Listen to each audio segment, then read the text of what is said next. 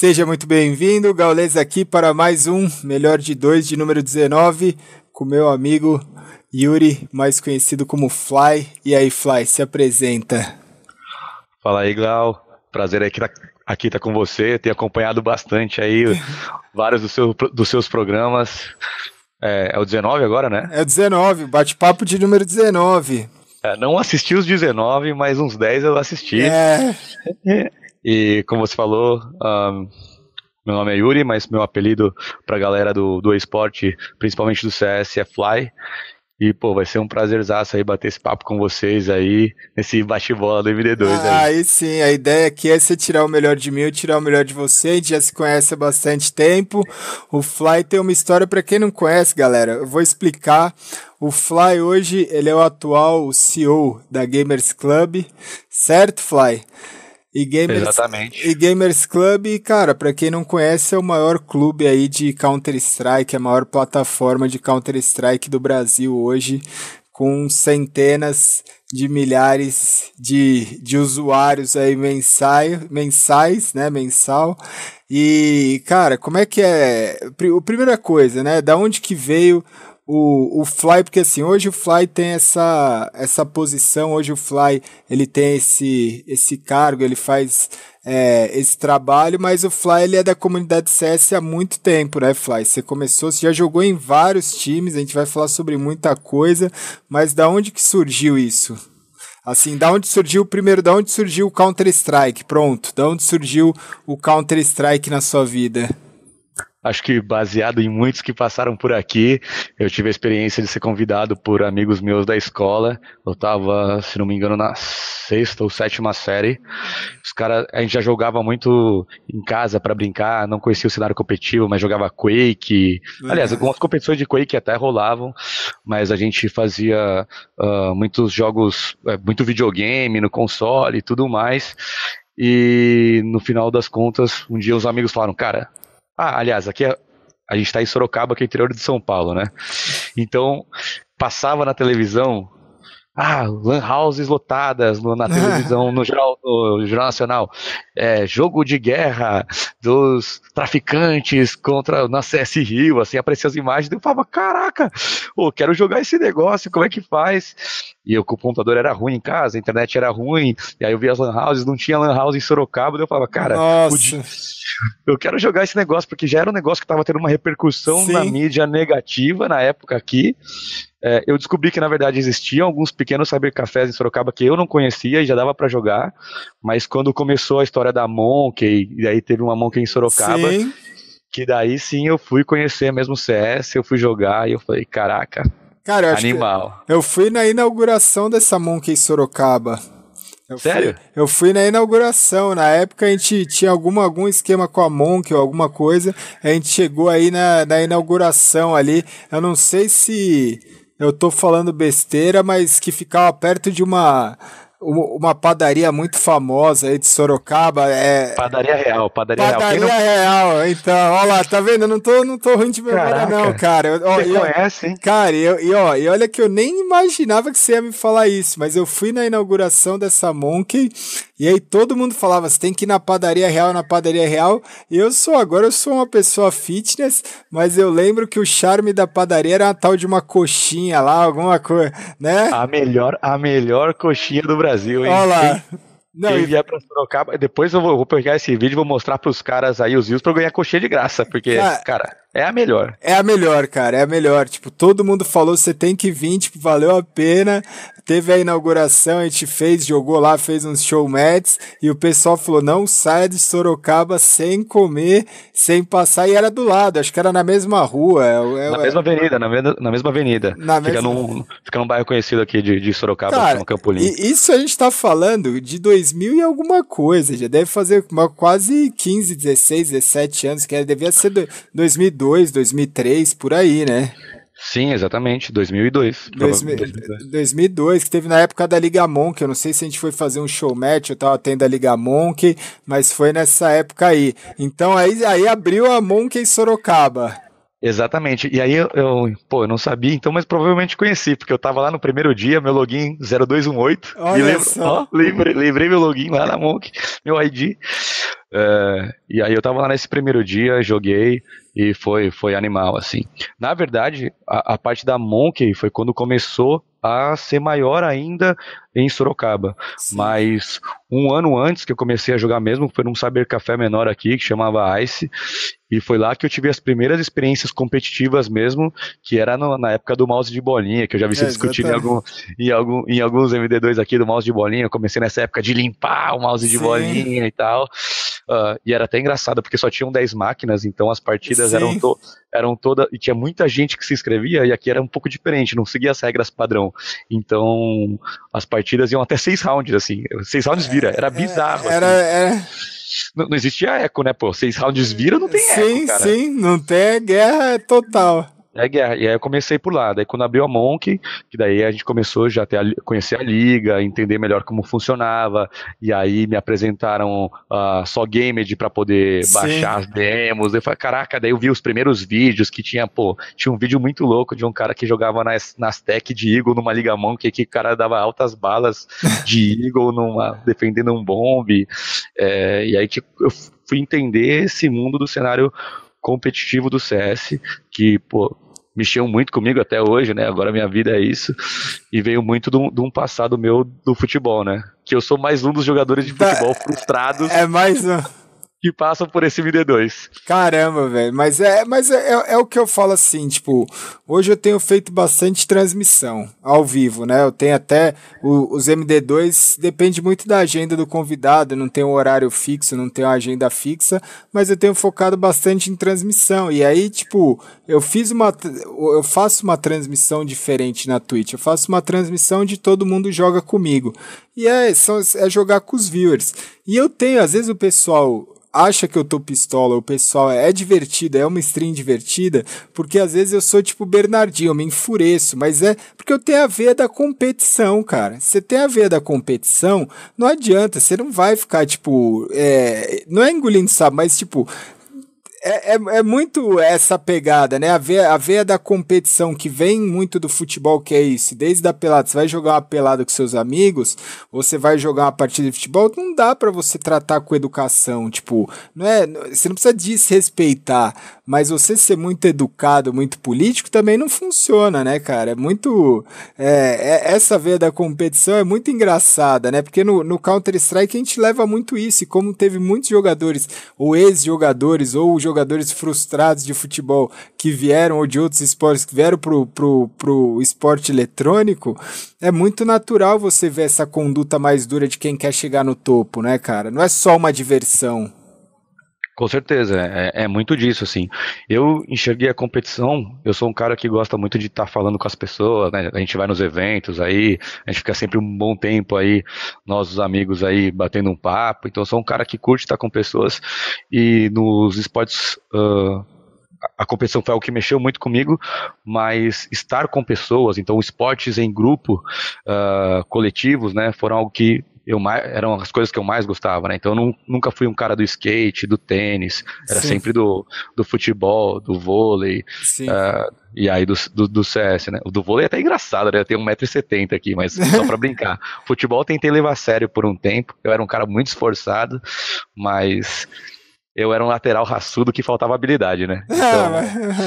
Então, acabou, acabou que não, não deu muito certo esse caminho. E aí o que aconteceu foi que eu machuquei o joelho, já tinha passado por algumas peneiras das quais eu tinha entendido que, pô, eu era um cara ok na época esforçado, mas que eu não tinha um, um, um talento ou um diferencial para poder jogar futebol, que eu tinha, deveria talvez uh, aproveitar melhor outras oportunidades da minha vida de estudo que eu tinha que eu tinha condições é, e falei cara futebol não, não, não vai ser o caminho e encontrei no CS um lugar onde me trazia essa sensação Sim. de competir porque no final das contas é, eu era um cara, eu mudei um pouco essa minha mentalidade, assim, mas eu era um cara que gostava de ganhar tudo até no empapar, como muita gente, inclusive você, inclusive na sua transmissão ontem, você tava full pistola, que eu vi. Full, full, full cara. cara, teve, tem, tem hora que eu fico maluco, eu não consigo entender como a pessoa, tipo, não quer ganhar, cara, eu falo pra mim, tipo, é, eu jogo como se fosse uma final de CPL, como se fosse uma final de meio, eu falo, cara, vamos ganhar isso daqui, cara, vamos trocar ideia, vamos ganhar. Mas aí é muito de perfil também, muito de como as pessoas enxergam o mundo e o momento da vida delas, assim. Então, eu era um cara extremamente competitivo, que pô, gostava de ganhar tudo, que sofria muito, e com o tempo eu fui enxergando que o que eu mais gostava, na verdade, era superar os meus desafios, me conhecer melhor e buscar não só ganhar dos outros, mas buscar ser a melhor versão de mim mesmo, assim. Sim. E aí, uma das coisas que hoje em dia, quando eu jogo, eu não fico tão estressado, apesar de ser um cara competitivo, é que existem momentos onde eu falo, cara, eu vou jogar e vai ser uma brincadeira que eu quero me divertir e o meu foco aqui vai ser eu dar umas eu dar umas balas, eu dar uma risada. Sim. É, e que aí existem alguns momentos que chega a nossa galera, ô, oh, vamos fechar um time para jogar um fechado contra o time X. Daí eu falo, não, então galera, concentra que é sério. Daí é uma Sim. sensação totalmente diferente. Mas às vezes lá, pô, vou jogar ali, vou dar um play ali, vou ser rápido. Às vezes eu não tenho, eu não tenho mais me estressado tanto porque eu falo, cara, vamos aqui para brincar. Deu, deu, não deu, não deu. Então eu aprendi muito a falar, cara, qual é o objetivo disso que eu tô fazendo agora? E algumas coisas é a sensação da competição, e outras vezes é, vamos brincar. Exatamente. Só que o, eu, eu, acho que a dificuldade maior hoje, o que eu tento mais equilibrar e o que eu tenho buscado isso, é que assim, como eu jogo a diversão, eu acho que eu, a diferença da minha transmissão é que eu jogo com pessoas que querem jogar comigo e querem aprender. Senão a pessoa vai lá e joga um MM, joga uma GC, joga qualquer coisa no, nesse pique de, de querer algo casual. E aí, às vezes, você tá ali passando uma informação e a pessoa não absorve, a pessoa não entende. Aí você vai com educação, você vai com, tipo, com. É, vou, vou, porque é o que eu falo, quando eu jogo, já juntou várias vezes, que aí o, o pessoal fica, ah, fez a panela. Cara, quando eu coloco quatro jogadores que é o, o que eu brinco e que, te, que eu até lancei o vídeo recentemente, que sabem o básico do CS, eu não me frustro, não, me, não, não dá para ficar pistola. Quando o cara sabe o básico do CS, é uma tranquilidade muito grande, porque eu não preciso ficar olhando ali no radar o que cada um tá fazendo, ou pedindo para tirar a cara, ou pedindo para não fazer isso, ou pedindo. Agora, quando está jogando, é quase um professor ali, né? Você tá ali olhando os caras e você fala, mano, pelo amor de Deus, eu só tô te pedindo pra você vir junto. Aí você vai olhar o cara fala, não, mas eu vou dar uma olhadinha aqui. Aí quando você vê o cara, pum, morreu, aí perdeu, entregou a arma, eu fico maluco. Eu falo, mano do céu, tipo, o que que. Né? Eu, eu, eu, eu acho que essa é a diferença que, como como, como encaixar isso ainda, ainda é um mistério, mas é a diversão que traz, é o que a galera quer ver, né? Que aí você vai falar com alguém, o cara fala, não, relaxa, pai, eu sei o que eu tô fazendo. Eu falo, então relaxa, mano. Já virou até um bordão, relaxa. Com certeza, mas eu acho que aí tá muito, cara, não só pro CS, como pra vida, que é da gente setar as expectativas, assim. Então, Sim. pô, tô num momento onde eu quero competir. Falo, galera, alguém me chama para jogar. Eu falo, e aí, é pra brincar ou vai ser sério? Exatamente. Aí, aí os caras falam, não, estamos com uns amigos mais ou menos aqui, vamos para brincar. Aí eu falo, pô, hoje eu quero brincar? Pô, hoje eu cheguei cansado do trabalho, tô afim de jogar uma sério para desestressar, para curtir, e vou descansar. Eu falo, pô, então hoje não. Aí vou lá e procuro pessoas que estão afim de jogar sério para montar aquele time e falar, e aí, vamos fazer um fechado para jogar sério? E aí monto meu fechadão. Se eu falar assim, cara, hoje eu tô de boa, tô com o tempo livre, não tô afim dessa sensação da competição, vou dar risada com meus amigos, eu falo, e aí, quem que vai jogar? Fulano Ciclano. Eu falo, demorou. É para brincar? Ah, é para brincar. Então eu entro pra brincar. Daí, às vezes eu falo pro cara, ô, oh, não dá cara, é, se esconde. Mas, cara, se não deu, se o cara foi lá e pôs a cara, eu falo, tô aqui para brincar, não tô aqui para ganhar. Sim. É. Eu, eu demorei para aprender isso de falar quando que eu tô para brincar e quando eu tô para ganhar, assim, porque eu decidi que é, cara. E no dia que eu tô para ganhar, quero jogar para ganhar, eu falo, cara, vou para ganhar. E aí realmente eu, eu rolo essas discussões, mas eu busco fechar o meu time onde todo mundo tá lá para ganhar. Exatamente. Então é, é, é, um pouco, hoje, hoje eu aprendi um pouco mais disso. Isso para tudo, assim, pro trabalho, para sair, vai com os amigos ao churrasco, mas peraí. É para comer ou para beber? Sim. Então, então eu vou almoçado. Tá, é, então... é, é, é, bem isso. E, e, e, aí, como é que, voltando um pouco, e aí, beleza, você, teve lá os cybercafés que você começou a frequentar, teve a Monkey Sorocaba, e aí como é que foi os primeiros times, né? Porque você também, aí você começou a, a, jogar, frequentar, conhecer, eu acho que é, que eu acho que a modernização hoje é você pode conhecer muitas pessoas online, mas quem pôde viver essa época de lan house é diferente, cara, é diferente você poder montar seu time na sua própria cidade, que você vê a pessoa ali pessoalmente, que você tem um lugar para você treinar, ou que pelo menos você treina numa lan house, é diferente, assim, é uma experiência diferente diferente, o mundo se modernizou. Mas como é que foi para você isso, né? Porque você passou também, a galera talvez não saiba, acha que o Fly, meu, o Fly passou por, por diversos times, ou é, é um, você é um, hoje você é um ex-jogador profissional de Counter-Strike ali, vai. É, a gente chegou a receber por uma época, mas não comparava G3X não, Intel, tudo bem.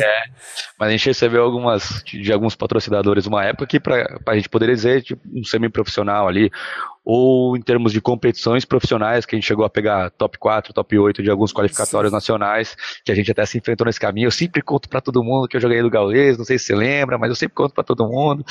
É, mas no, no, no, caminho dessa história, eu tô até olhando na câmera aqui, galera tá tarde aqui, eu tô no escritório ainda, tô cansadão. Se é, bugar, se bugar a mente aí, vou dar, vai, dar, vai dar umas lagadas, não se importem aí. é, basicamente o que rolou foi. Uh, começaram uh, os campeonatos na Monkey, aí abriu uma outra lan house que era engraçado que ele chamava Tiger, tá. e o tá. dono e o dono da Lan House falou que era Tiger porque o, tigre come macaco. Beleza. era essa a ideia. E começaram a rolar muitos campeonatos aqui em Sorocaba. Aí comecei a montar aqueles times dos amigos. Ah, o time da escola. E, cara, muito parecido uh, com algumas pessoas que passaram por aqui, assim. Montar o time da escola. Daí eu, eu tava me destacando no time da escola.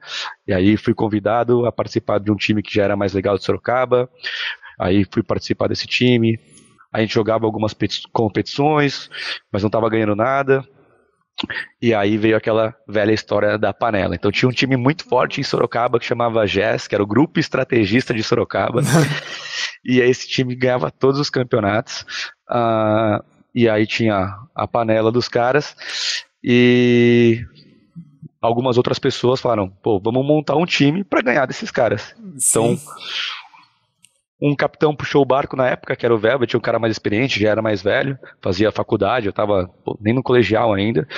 Uh, ele chegou e falou, cara, vamos fazer aí a nossa Celeste para quebrar a panela. Daí me chamaram para um time, chamava IE, mas não é o IE do, da galera de São Paulo, era, era IE aqui de Sorocaba, é, YIH.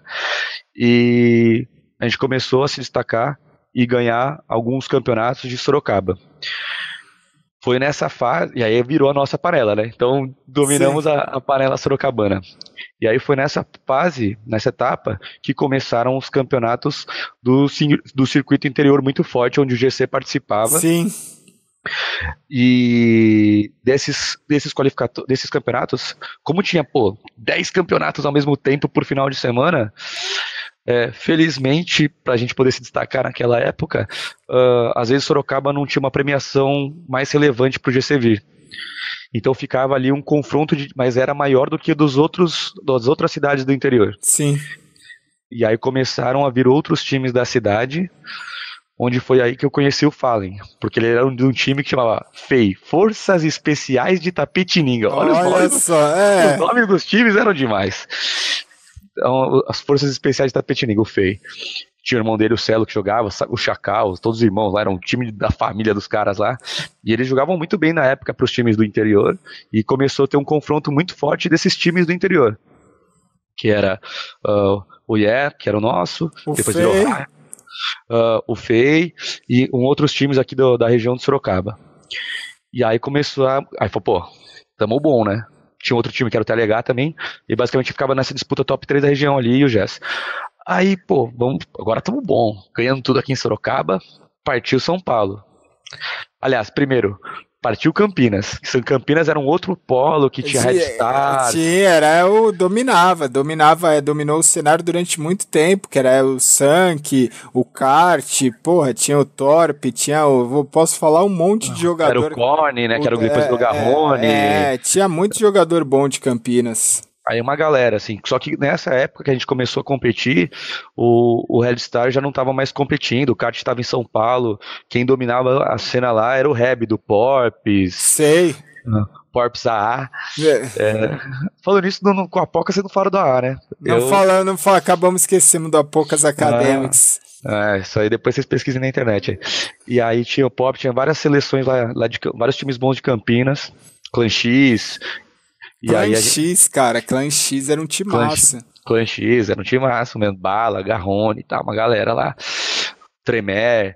Aí a gente, cara, primeiro campeonato, 13 a 2, né? Acabava 13, né? 13 a 2. Falei, puta. então, a gente é bom, mas nem tanto, né? E como é que funciona o CS. E daí foi muito engraçado, assim, porque a gente já era uma época onde a gente treinava na internet já era um pouco mais depois de é, a gente começou eu comecei depois de vocês assim. Sim. então a gente, então nessa época do competitivo já rolavam coisas na internet do Mirk MixBR treinos pela internet time de net o time de LAN. Sim. É, que era hoje não existe mais isso né? O seu time não de existe. net o seu time de LAN né? Então a gente tinha o time de net o time de LAN. Então já treinava. O nosso time de Sorocaba já tinha o hábito de ser um time que treinava na net e a gente ganhava, e a galera falava, pô, os caras de Sorocaba rouba net, quero ver o Fly jogar na LAN. E eu joguei muito mal, lembro que eu joguei muito mal. E daí eu lembro que o Porps chegou pra mim e falou, cara, pô, você joga mal bem assim, eu sei que você não é cheater e tal, deixa eu ver as coisas que tá funcionando, como é que você tá usando as coisas aí. Pô, daí eu descobri que eu não sabia que existia mouse fix. Nossa. Eu não sabia que existia configuração de hertz. Então você foi assim, em casa você jogava de um jeito, na LAN você acabava jogando de outro, né? Cara? Exato. E aí eu falava, cara, tá muito diferente, pô, a WP. Você não pode errar tiro, né, cara? Eu jogava de WP, eu falava, cara, tá muito diferente, não sei o que é. Deus, cara, cara, é psicológico, vamos aí, foca. E o cara, não sou de dar desculpa, mas não consigo jogar, assim. E foi lá ir a primeira experiência, bizarramente, depois de, pô, muitos anos jogando CS, que eu descobri que existia mouse fix, que existia hertz do monitor e coisas desse tipo, assim. Acho que isso aí foi por volta de 2004, 2000. É, é engraçado esse, esse, ponto que se levantou assim, porque eu nunca falei nenhum melhor de dois. Mas, por exemplo, uma coisa que a galera hoje não entende é muito isso. Hoje a gente vive uma geração que o pessoal tem acesso muito fácil ao seu computador de casa, tem acesso ao seu monitor, ao seu equipamento, é, ao conforto do lar, e a gente vê que quando esse jogador chega na LAN, chega num campeonato, é muito diferente a atuação dele. E o que eu percebo do jogador profissional hoje, pelo menos, o jogador vai, o jogador profissional existem dois tipos, né? O jogador profissional que é o jogador que compete nas competições profissionais e o jogador que é profissional mesmo. O jogador que compete, muitos dos jogadores que competem nas profissões, na, nas competições, muitas vezes ele não sabe, ele não faz ideia de, de muitas coisas, ele não sabe configurar uma placa de vídeo. Eu vejo isso organizando campeonato. O cara ele não sabe é, configurar uma placa de vídeo, ele não sabe, às vezes a gente tem problema em campeonato porque o cara coloca uma opção de arranque que aí é diferente do. Ele coloca no computador de casa dele que tem um, um tipo de processador na configuração do, do computador do campeonato que tem outro, isso estraga e cai o FPS. E o cara. Famoso não... threads, famoso threads. É, o threads. Então, assim, isso é só um dos, dos meros detalhes. O cara ele não sabe configurar, que foi o que você falou, do mouse fix. Né? E, e, e é até engraçado, porque, por exemplo, o próprio Kogu Teve uma vez que a gente foi jogar um campeonato, alguma coisa do tipo, tem a brincadeira do Kogu formatando o PC. O Kogu, porra, um dos melhores jogadores que nós já tivemos aqui internacionalmente. Teve uma vez que ele tava tentando deletar que o computador dele não tava muito bom na LAN tal e não sei o que. Aí ele falou: Meu, só não tô conseguindo deletar essa coisa aqui. Eu falei: Mas que coisa? Aí quando eu olhei, ele tava tentando deletar o painel de controle. Aí eu falei assim, mano. Tipo, que que você tá, que que você tá fazendo, velho? Tipo, e, e, e, é só um pequeno exemplo que é isso, porque assim, ser jogador profissional não é só você dar bala, não é só você sentar no seu computador, pegar seu, montar aqui a sua configuração e tal e jogar pra caramba. Ser jogador profissional é você manjar de um monte de coisa, que nem ser piloto de carro, né? Que a gente fala tanto, Ayrton Senna. Porra, o Ayrton Senna ele entendia mais de engenharia do que muito engenheiro da própria equipe. Ele chegava no box, ele sabia qual era o problema do carro, né? Você precisa mexer nisso daqui, você precisa arrumar aquilo lá. E hoje eu, eu sinto um distanciamento desses jogadores que hoje atuam no circuito profissional, uma falta de desconhecimento muito grande, né? Que às vezes o cara fala, ah, monitor 144 Hz, ou monitor 200 e pouco, ou mouse isso, ou DPI aquilo tal, e o cara ele não sabe simplesmente configurar uma placa de vídeo, né? É, é, é, você que trabalha bastante com isso, você deve ter muito problema em relação a isso, né? Do cara reclamar ou fazer alguma coisa nesse sentido, ou ter algum problema com a. Daqui a pouco a gente vai falar da plataforma da GC, mas assim. O, o, a base hoje eu acho que é, foca muito mais em jogar do que em aprender, né? E aprender em todos os sentidos. É, eu acredito muito que o, o e-sport, assim como qualquer esporte convencional, para você aumentar a sua performance, está muito atrelado a conhecimento, a prática e a tecnologia, todos os esportes. Sim. É, é a chuteira diferente, é o maiô do tubarão que Sim. vai te ajudar. E no esporte é a mesma coisa, e talvez até mais, por a gente estar tá com a tecnologia nas mãos ali. Então, não adianta só a informação e a prática. Você precisa de tecnologia. Cara, o seu mouse interfere na sua performance, o seu monitor interfere. E aí é a mesma coisa de que você chegar para mim, que sou um péssimo motorista, e falar, cara, toma a Ferrari na sua mão aí, e sai andando. Sim. Pô, cara, eu não vou ser um, o melhor piloto, assim. Então eu preciso saber como é que funcionam as coisas, tenho que ter o conhecimento não só de como dirigir, mas como dirigir a Ferrari, como Sim. utilizar, como como uh, como ela funciona, né? Como, como utilizar aquela tecnologia da melhor maneira e da maneira que ela foi projetada. Isso a gente não tinha na LAN nem a pau. Primeiro porque não tinha o YouTube, né? Sim. Não tinha mais ou menos, a gente nem usava, nem lembro se tinha o YouTube direito, é, como, como a gente usava, mas uh, então, pô, não tinha como eu dar um Google lá e falar, cara, do monitor, daí tinha vários fóruns Sim. de fórum off da Unigames, Raid Mob, que você tinha que achar coisa lá, Adrenaline, que você tinha achava as coisas lá, mas, cara, muito mais ou menos, assim, de muito da galera, e cada galera, cada pessoa dava uma opinião diferente de algo que você uh, nem sabe, fazia ideia direito do, do que que era, Sim. você podia confiar naquela pessoa, sabe? Então, eu passei por isso, eu lembro muito bem, o, o Porp chegou, o Black Storm, os caras lá de Campinas falaram, pô, cara, você joga assim, então, pô, vai nas opções de arranque aí, no Force Maxel, no Force Impars, é. no Force MSPD. Eu falei, caraca, o que, que é isso, velho? Que, que, que uma beleza, eu confiei. Os caras falam, cara, você tá jogando assim, é assim que você gosta, coloca assim, na sua casa é assim, configura tudo igual, abre o mouse, tira ali o, a opção de do, otimização do mouse, de aceleração do mouse, é, reduz um botãozinho ali e tal, até o volume, cara. Sim. Hoje eu não, hoje eu não jogo nem, hoje eu não, não jogo assim, mas naquela época para fazer tanta diferença para mim do volume, os caras ensinaram, pô, no Windows, cara, deixa sempre igual do Windows. Sim. No CS deixa sempre igual. Porque às vezes eu falo, pô, mas parece que aqui eu uso 0.3 e em casa tá mais alto. É, mas pô, porque no Windows é diferente. Né? Então, coisa mas... Mas é tudo, eu lembro assim, de, com detalhes assim, de eu ter o mousepad e eu, e eu, e eu saber certinho, tipo, eu colocar o mouse no começo do mousepad, girar o mouse até o final do mousepad, tinha que dar exatamente a mesma, o mesmo giro do que dava, do que dava na minha casa, o volume, a mesma coisa. Tipo, eu, eu, eu passava, porque eu, às vezes o organizador de campeonato nem entende, ele acha que ele vai dar 15 minutos pro cara sentar, configurar e aquecer, e um cara que é jogador de sério, de verdade, cara, ele vai demorar um tempo, porque ele vai configurar a parada para você configurar e deixar igual tá na sua casa, é muito complicado, né? Eu acho que essa bagagem que muito jogador demora para entender, né? Que é o que a gente pode passar aqui, demora, cara. Se você almeja ser um jogador profissional e disputar campeonatos fora da sua casa, você tem que saber o, o, básico disso, né? De como configurar as coisas, como deixar tudo certinho, porque a gente vê.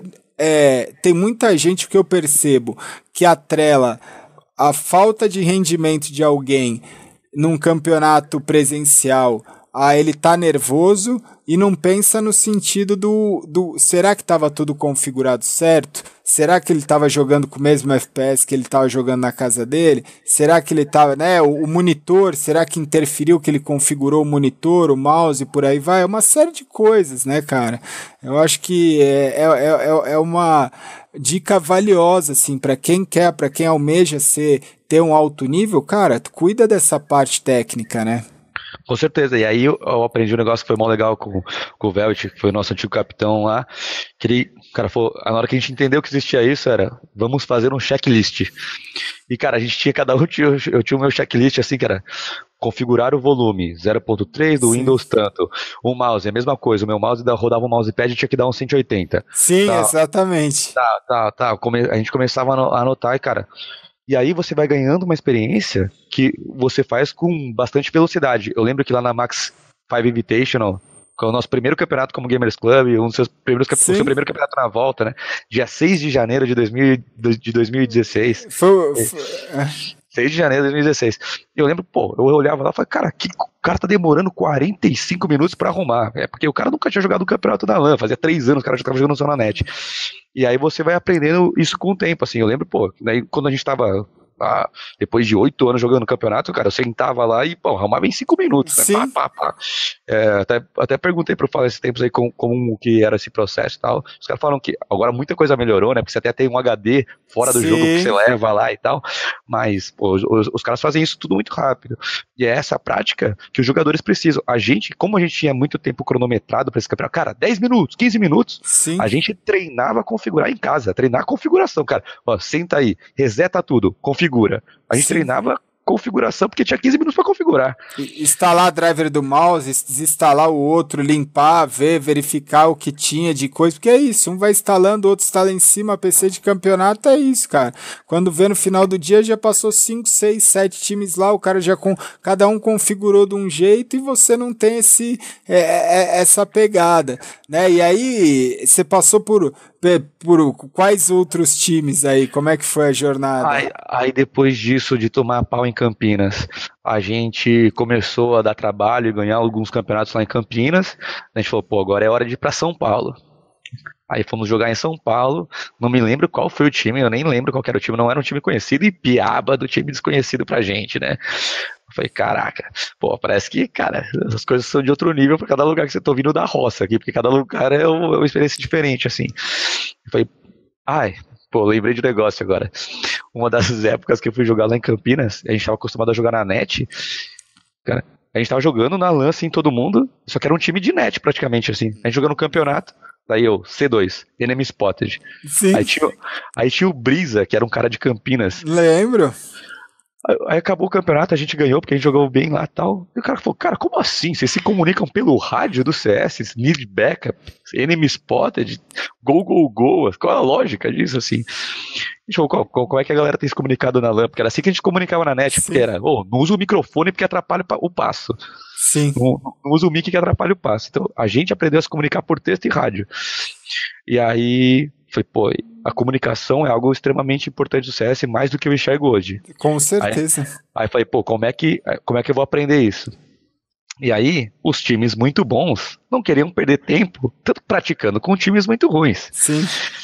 É, ou mais ou menos, até um pouco abaixo deles, que não fazia muito sentido. Então, lá nessa época lá, o hype nunca conseguiu marcar treino com o G3X, com GC. Porque, pô, hoje eu entendo, né? Na época eu ficava puto. Hoje eu entendo. Fala, pô, os caras dão oportunidade e tal, mas, pô, tempo é precioso, né?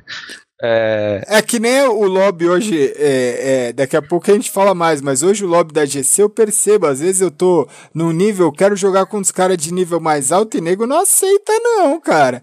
Nego não aceita não. Você tá level 15, 16 lá, você pede pra jogar contra um time level 18, 19, os bichos tá não, não, não quer jogar com você não, velho. É, algumas pessoas dizem que isso é segregação.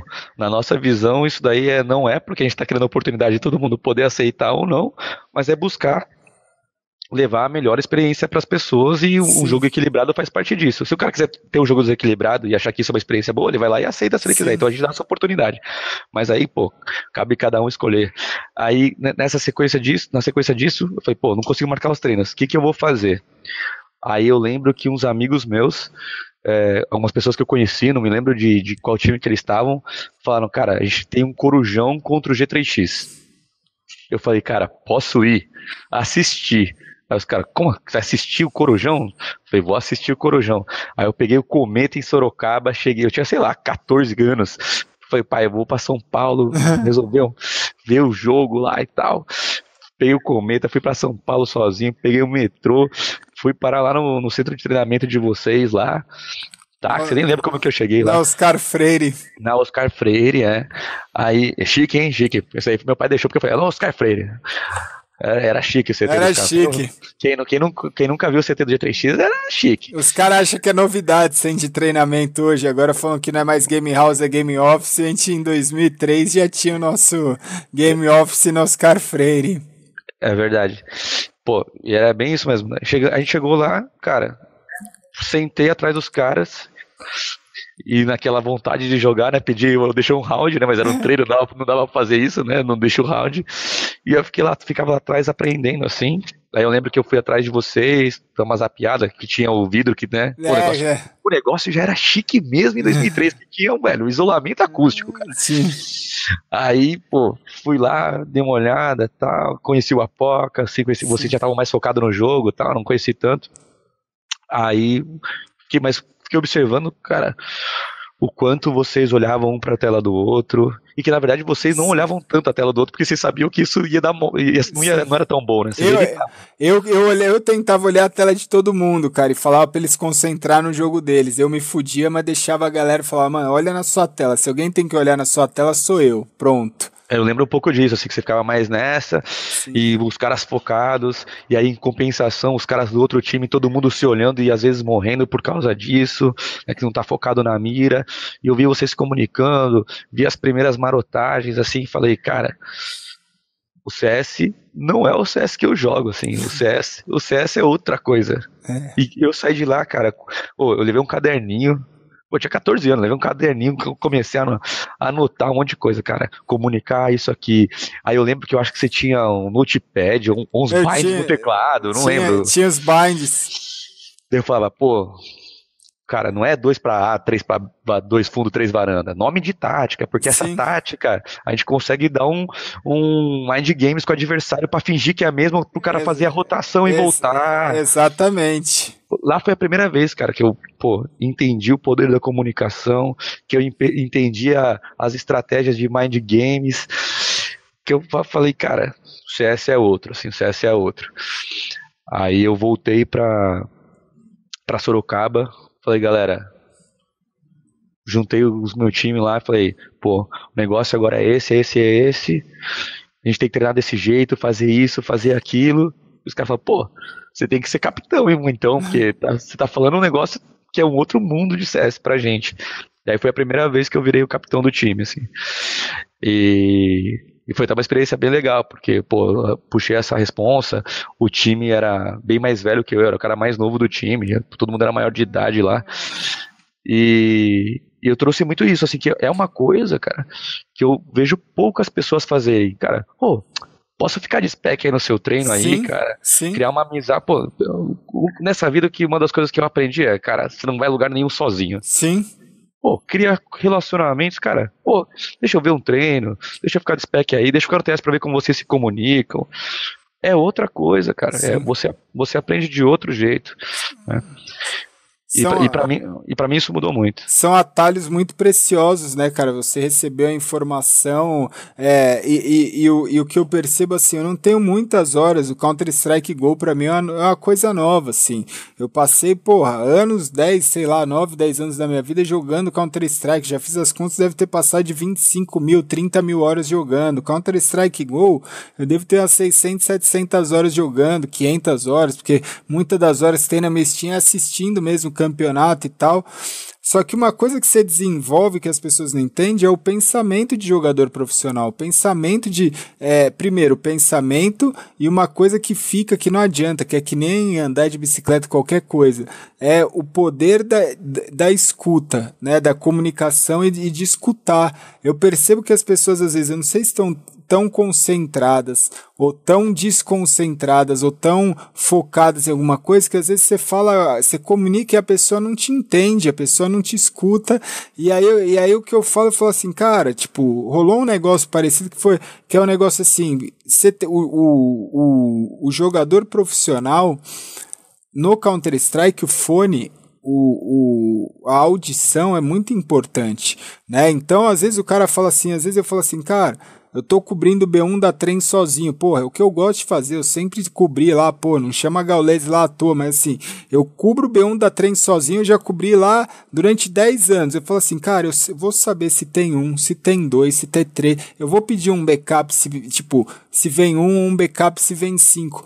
Aí eu falo assim, cara, é rush aqui, pode vir. Quando que eu escuto que tem mais de três, mais de quatro, outros se tem o cinco, você sabe escutar. Aí o cara pergunta, é B mesmo? Me dá, me dá uma agonia que eu falo assim, mano.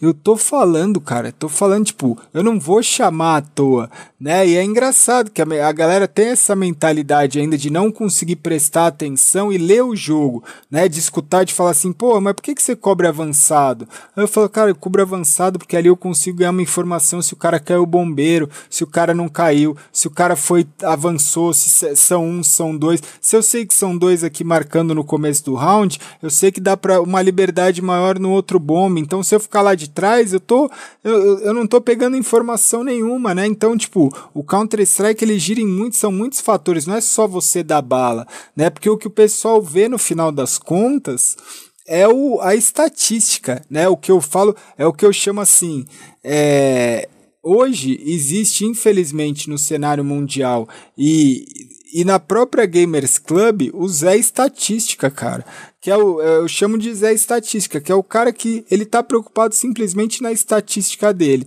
né? Ele não tá preocupado no gameplay, ele não tá preocupado em fazer entrar primeiro, em tipo fazer uma troca de kill, não, ele quer, mano, a estatística dele, ele quer jogar o jogo dele ali de boa, tal, mas você ganhar uma informação, você fazer um avanço, tipo, que, que, que eu, eu sinto um desespero do, do pessoal muito grande em relação a isso, né? E aí, e aí jogando com várias patentes, jogando com vários níveis da GC, eu percebo que o cara está muito mais focado em fazer a jogada, fazer a kill, do que pensar o mind game, aquilo que você falou, que para mim é o que é o mais interessante. Pô, se avançou, eu vou dar uma, uma, uma um exemplo básico, mas sei lá, eu, se avançou é, na trem, se avançou de CT pelo meio, viu que não tem ninguém fundo e fechou os caras na Casa Branca e sabe que tem um cara bombeiro ali cobrindo. Você sabe que vai entrar todo mundo na B. Em vez desse cara que avançou avisar e falar, galera, recua 3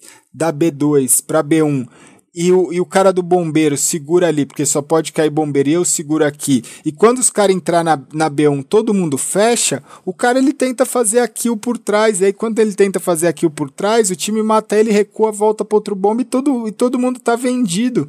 Né? Então é, é, é, é, a gente acaba entrando numa parte mais técnica, mas que eu vejo que era assim antigamente ainda continua sendo assim até hoje. Né? O, o quanto você acha que esse poder da estatística, do status, porque na minha época não tinha isso, tanto fazia, ninguém jogava pela estatística. Né? Hoje você tem isso, você tem o, o KD, você tem o, você tem o HLTV.org, você tem a estatística ali, você tem se é cobrado, que é o que eu, né, é, porra, o, o Killer, cara, o Entry Killer é foda, vai ver o status. Ontem eu tava na stream mostrando o status dos Entry Killer, eu falo, cara, não é fácil ser Entry Killer, o cara vai ficar às vezes menos 20, mas pro cara fazer, pro um cara fazer, ficar mais 40, alguém tem que ficar menos 20, porque senão não, é matematicamente impossível, não tem como acontecer, né? O que, que você acha que isso transformou assim? Porque você acompanha muito de perto isso, né? É, essa aí é uma área bem complicada que a gente discute bastante aqui, é, todos os dias praticamente, é, principalmente em relação ao skill level da Gamers Club, né? E, cara, uh, qual que foi a nossa ideia Pô, vou até estar tá adiantando que você falou que queria falar da GC depois, mas bom, ah, adiantando é. um pouco aqui, é, o, o, o, skill level ele foi criado porque a gente enxergava que na patente do CS muitas pessoas eram carregadas. Sim. Né? Então no CS lá você montava uma lobby de cinco, você tinha quatro caras bons que eram global, tinha um cara ruim que os quatro conseguiam carregar esse cara para ser o global também, porque Sim. a vitória era algo que contava muito. E quando a gente fez a Gamers Club, onde a ideia era as pessoas se acharem para jogarem partidas, a gente entendeu que não permitir a primeira regra, a primeira premissa foi tem que ser algo individual. Então a primeira premissa foi essa. E aí a gente começou com a construção do skill level. Aí o que começou a acontecer foi, pô, esse é um jogo coletivo. Nós estamos incentivando o, o cara que, ao invés de tentar ganhar o round, guarda, o guarda a arma para ganhar level, para não perder o level. Nós estamos incentivando pessoas a jogarem individualmente num jogo coletivo. E entendemos que isso, isso não é saudável para o jogo. Tá, então a gente buscou duas soluções que a gente está querendo melhorar sempre, ouvindo muito feedback da galera, avaliando os dados para pensar em como a gente vai melhorar isso. Mas é, o skill level hoje, sim, é uma avaliação individual sua e não é uma escalada é, de maneira clara como o MM que você vai ganhando as patentes e vai subindo. A gente quer saber como você está jogando hoje. Avaliando as suas oito últimas partidas. Você joga oito partidas, você ganha, o seu, você ganha o seu primeiro skill level. E, cara, baseado no seu resultado, se você jogou com o cara level 19 e ganhou, ou se jogou contra o cara level 10 e fez 40 barra 0, ganhou de 16 a 0, você pode, nas suas oito primeiras partidas, você pode ser um level 20. Né? Então, a gente avaliou diversos dados do que influenciam, na nossa opinião, se a pessoa é um bom jogador ou não. É óbvio que os números precisam, esse cálculo precisa ser melhorado, dá para a gente avaliar mais dados, isso a gente uh, repensa constantemente, mas o, o objetivo é como fazer uma avaliação individual de forma que as pessoas não sejam carregadas. Essa era a primeira premissa. Sim. E aí contava principalmente no começo, KDA, contava isso. E aqui a gente entendeu, pô, não estava funcionando porque estava individualizando muitas pessoas. Então hoje, uh, os seus pontos do round por uh, seu time plantar a bomba, você. É, o first kill conta muito hoje? Seu, seu time ganhar round, o first kill, é, coisas, que, coisas que interferem no, na partida. O clutch, gente, o, clutch. o clutch, né? Então a gente avalia. Algumas pessoas, aí muitas pessoas falam, pô, eu reclamam, né? Eu sou entry, Sim. E, cara, eu, meu, é. eu nunca, nunca meu level vai ser alto. Aí, aí o que eu falo é, Cara, com certeza precisamos melhorar sempre qualquer coisa, e o skill level é uma delas. Mas não é bizarro, porque se você for olhar, o Taco pegou level olhando na Gamers Club, ele pegou level 20 sendo entry. Se você pegar todos os times da Liga Pro, os 16 melhores times do Brasil, quem é o entry de cada Liga Pro? Cada time da Liga Pro. Todos são level 20. Então, peraí. Se você é muito bom mesmo, por que que esses 16 entries são level 20 e você não é. Então... Mas, mas, aí você acha que o cara muda o estilo dele de jogar para pegar o level 20? Essa é a questão. Porque, por exemplo, é, eu, eu, eu tava batendo um papo, eu não sei qual MD2 que eu tava falando, se era com, acho que era com o Feiro, algum MD2 que eu tava falando que assim, a minha, a minha vontade no jogo acho que foi com o Phelps ou com o Fer. A minha vontade sempre foi ser entre killer. Né? Eu gosto da trocação, eu gosto de abrir espaço, eu gosto de ganhar informação, mas infelizmente ou felizmente, na função de game leader na época que eu atuava, não dava para fazer essa função, porque o entre... Não podia falar morto também, não, né? Não podia falar morto, que capitão eu ia ser se eu tentasse dar o primeiro kill, eu tinha que ficar safe ali e poder passar a informação o mais tempo possível. Isso fazia com que a minha performance melhorasse.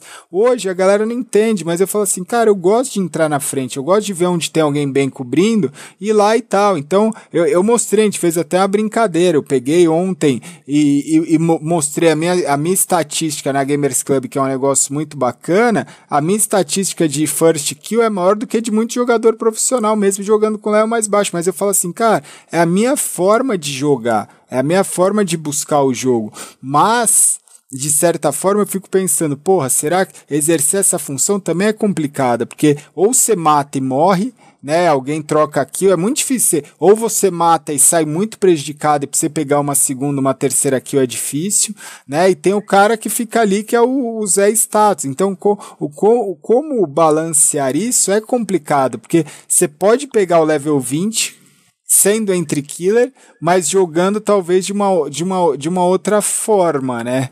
Esse que é. É, é eu, eu acho que sim, é possível, mas não precisa. Tá? Não precisa. E aí é. Sim, as pessoas poderiam jogar de uma outra forma para aumentar esse skill level, mas o meu, meu conselho é não faça isso.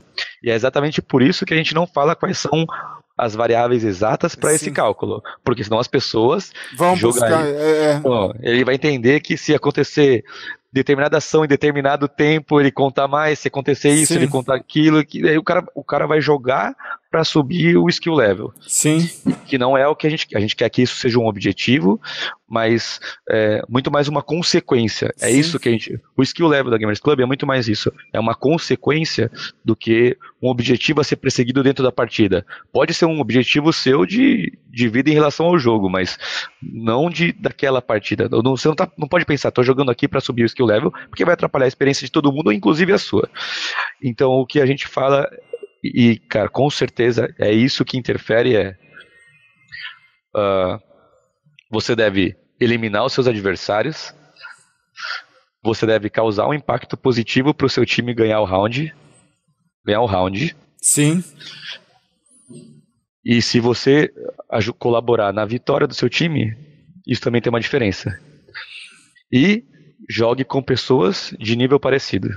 Isso, porque é, é isso que vai fazer. Porque uma, se você é um cara level 10 que espanca level 1, o sistema vai entender de uma forma a, que a, a, sua evolução, cara, a gente espera mesmo que você ganhe desse level 1. Então, cara, Você não vai mudar nada.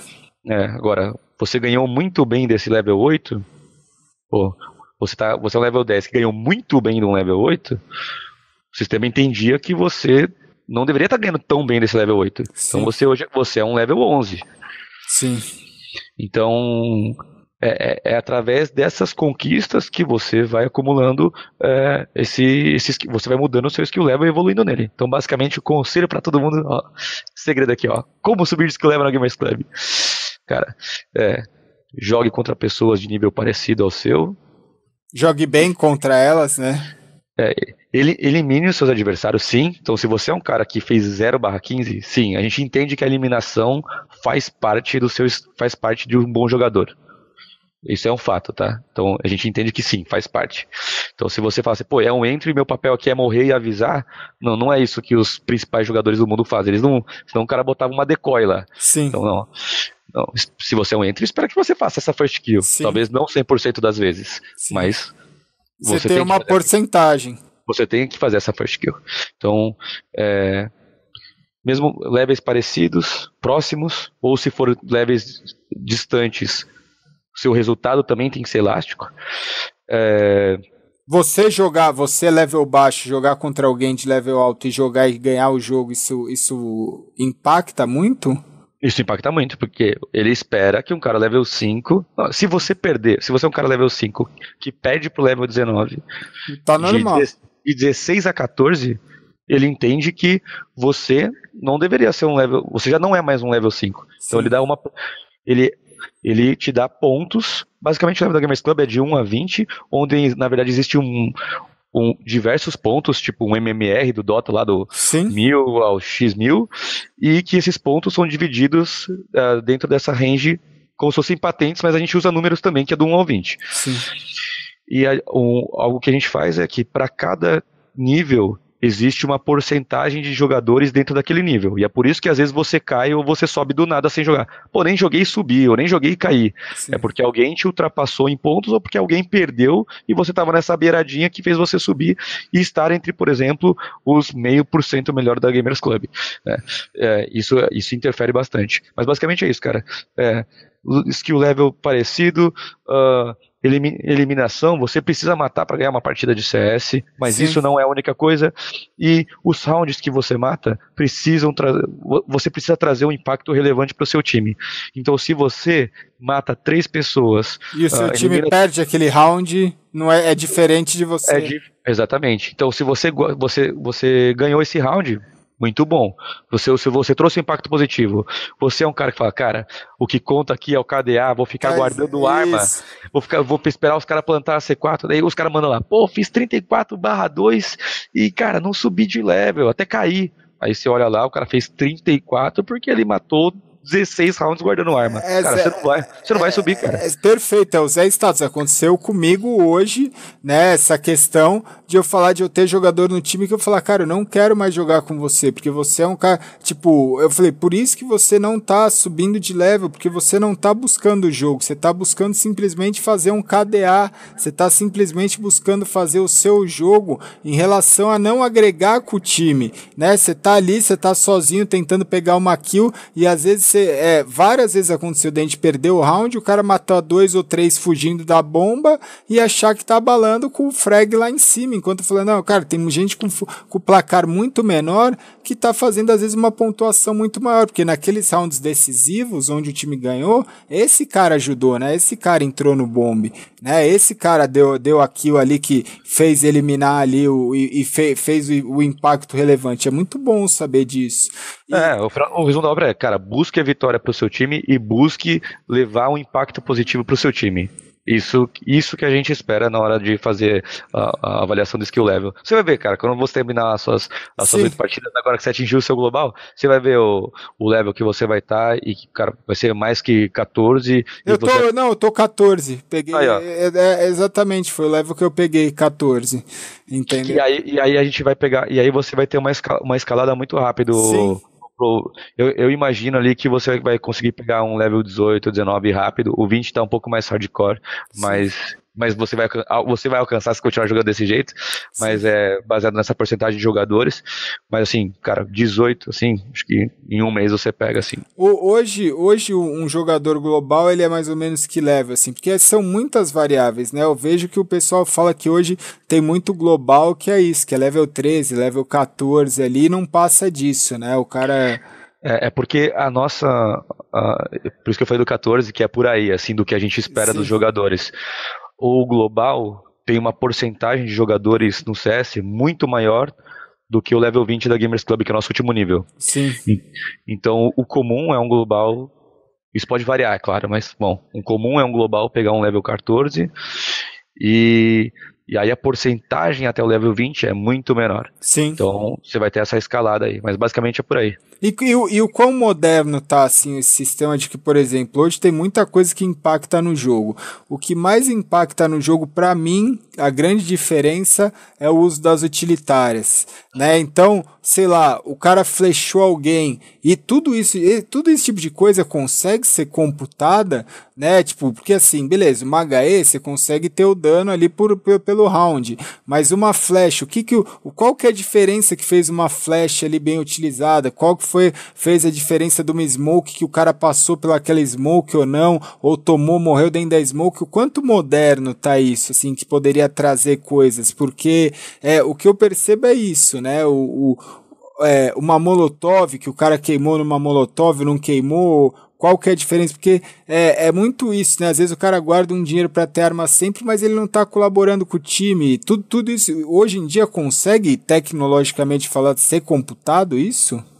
Esses dados existem, mas hoje a gente não utiliza a informação do jeito que a gente quer utilizar em breve. Assim. Legal. É, mas os dados existem.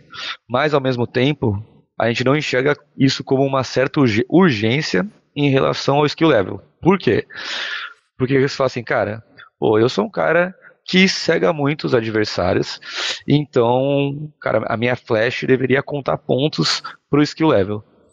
Aí a gente fala, pô, pode ser que um dia isso faça sentido. Mas hoje, você, quando joga essa flash, se ela é efetiva, alguém não vai eliminar um adversário? Vai. E você vai ganhar o round? Ou vai eliminar o então, mas aí vai computar alguma coisa para ele que eu sou. Se eu sou o cara, por exemplo, porque é a mesma função do Entry Killer, eu tô ali de suporte. Eu joguei a flash, o cara entrou e matou três cego na minha flash. Eu não ganhei ponto nenhum. Mas o seu time vai ganhar esse round? Se ganhou, beleza, ganhou o round. Sim, sim. Você, então... A ideia é que você, você tem que ganhar o round e ganhar as partidas. Você tá ganhando pontos por isso. Talvez é, talvez essa flash não curte da maneira como você gostaria. Sim. Mas você tá ajudando o seu time a ganhar o round. E você quer que seu time ganhe o round. Sim. Não, é, é, é, é, mais pela lógica assim, né? Do que. É, eu, entendo, eu entendo onde você quer chegar, é. mas, cara, no final das contas é. Cara, sua flash não tá ajudando o seu time a ganhar o round? Tá. Sim. Cara, você, você tem que fazer com o seu time ganhar, ajudar o seu time a ganhar o round. É, isso que você, é assim que você tem que fazer pra subir level no Game É, porque o que, o que eu senti é uma corrida do ouro, assim, que eu falo assim, cara, o cara quer matar, ele não quer saber o que que tá acontecendo, ele não quer ser o cara que. Ele quer matar, ele quer simplesmente matar, matar, matar e fica. Um, um, jogo, porque assim, a primeira coisa, a gente não falou, a gente vai voltar no assunto, a gente se estendeu aqui. Mas, primeiro, a, a grande diferença, para quem não faz ideia, é assim: eu tive. Eu, eu, eu voltei a jogar CS, né? Eu jogava. Joguei três meses de CS Gol em 2016, peguei Global, parei. Aí agora, há dois, três meses atrás, voltei a jogar, peguei o Global. E aí eu pude perceber, porque assim, na época não tinha Gamers Club. A Gamers Club é de quando? A dois... gente começou o projeto um um beta nosso em julho de 2015, mas a gente ficou mais conhecido mesmo em que a gente fez um lançamento mesmo uh, em dezembro, e é a data que a gente considera de lançamento da Gamers Club mesmo, é dezembro de 2015. Tanto é que daí, né, a gente lançou, e fez você o... e o Chades vieram conversar com a gente Sim. pra gente fazer o Max Invitation em janeiro. Sim. É, só que assim, eu, eu, nunca tinha jogado na plataforma e hoje eu acho que ela mudou muito desde o início. É porque, é porque o foco era muito mais campeonato, nem tinha ideia da lobby. Ah, então, então foi isso né, de patente, de nível, essas não, coisas. Não, não, tinha isso. E, e, e, e, aí a grande diferença que eu vejo é assim, cara, é um absurdo, porque o jogo muda completamente. Eu brinco, eu falo assim, cara, todo mundo ficou falando para mim, ah, joga Gamers Club. Eu falei, calma, o MM, ele é uma escola bacana, o MM é uma escola legal, mas Cara, os servidores da Valve estão largados, cara. Os servidores da Valve no Brasil tá lastimável, é uma vergonha. Tipo, o MM é um negócio, tipo, eu, eu pude passar em três meses, eu pude ver, cara, o MM Primeiro, cara, os servers todos lagados, o, o, o, a variação do server é absurda, né? Você não consegue, às vezes você não conseguia achar partida por causa da latência do, do servidor. Você, tipo, o número de pessoas tóxicas dentro do, do, dos servidores são muito grandes. O número de hack que você pega é um número absurdo, né? Você pegar todo mundo falar, ah, você não vai pegar tal. E assim, é, é o, os tiros, eu, tava, eu, eu, faço as transmissões e as pessoas não entendem. Eu lancei um emote no canal que é o 64 case que eu falo assim, cara, não pega, eu vou fazer o que? Eu, tô, eu, eu parava a mira no cara, botava na cabeça do cara, atirava e não pegava, falava, vou fazer o que? O que, que você quer que eu faça? Botei a mira onde, tá, onde era para botar, atirei, não pegou, vou fazer o que? Né? É, é, e, e aí, quando teve essa mudança agora recente que eu peguei o Global e fui para Gamers Club, é você ir do campo de terra sem chuteira para você ir para um gramado no, no, do Camp Nou que eu tô brincando, que eu falo, cara, agora eu tô num campo gramado, agora o time, o tiro pega, agora o spray pega, o spray, o, o slogan spray bom, cara, é um absurdo, e eu não tô aqui, eu não ganho nada por isso, mas tipo, é uma parada bizarra, cara. É uma parada, é um outro CS, né? Porque o pessoal brinca assim no MMA, ah, você joga aqui, você é global aqui, mas eu quero ver se eu levo na, na GC é um outro jogo, é o jogo que ali eu gosto de jogar, né? Porque aí eu falo assim, cara, porra, se eu errei, a culpa é minha, o tiro não pegou, não é porque não tá, tá não, não tava na cabeça do cara, o tiro eu errei esse tiro, né? O tick rate, é, pô, qual a dificuldade da Valve arrumar isso daí pro CS? né? E você ainda poder jogar de graça isso, fazer isso. Né? Ainda, bem que, ainda bem que eles não arrumam. É. Mas, mas, mas, cara, tem, tem, tem muitos motivos para isso, assim, e eu acho que não, não faz muito sentido para eles ter um modelo de negócio onde eles têm um servidor de 128 tick rate uh, e vai porque, cara, não é todo mundo que vai perceber essa diferença. É só a galera mais, é só a galera mais hardcore. E para a galera hardcore já existem outras plataformas que entregam Sim. essa experiência. E a grande diferença é o custo. Né? É, você precisa de outros tipos de, de, de máquina, de, com outras configurações, outra internet, é, é, tudo assim. Eu não sou, não sou eu, não, eu, nem sou o cara que cuida disso aqui dentro, mas é, eu sei, a gente já fez algumas simulações e eu sei que os custos não justificam. É isso. Sim, e só que assim, hoje dentro de um campeonato, qualquer coisa profissional, você joga dentro de um servidor de 128 tick rate, né? Não tem, não existe, se você colocar um jogador para jogar uma partida, é, é, vira, vira um outro jogo, né? Vira um outro é, mas é, mas é aquele, é aquele negócio assim, tipo, bom, vamos jogar uma bola, vamos jogar um futebol? Eu e você, a gente pode marcar o futebol, cara, numa quadrinha qualquer. Sim. Sendo que se você for pegar um jogador profissional, o cara fala, cara, jamais jogo nesse taco. Sim. É a mesma, é a mesma coisa. Assim. Então, nós temos um nível de exigência maior porque Sim. a gente entende que isso interfere na nossa performance, que a gente pode muito mais. Existem pessoas que falam, cara, para mim tanto faz isso daqui.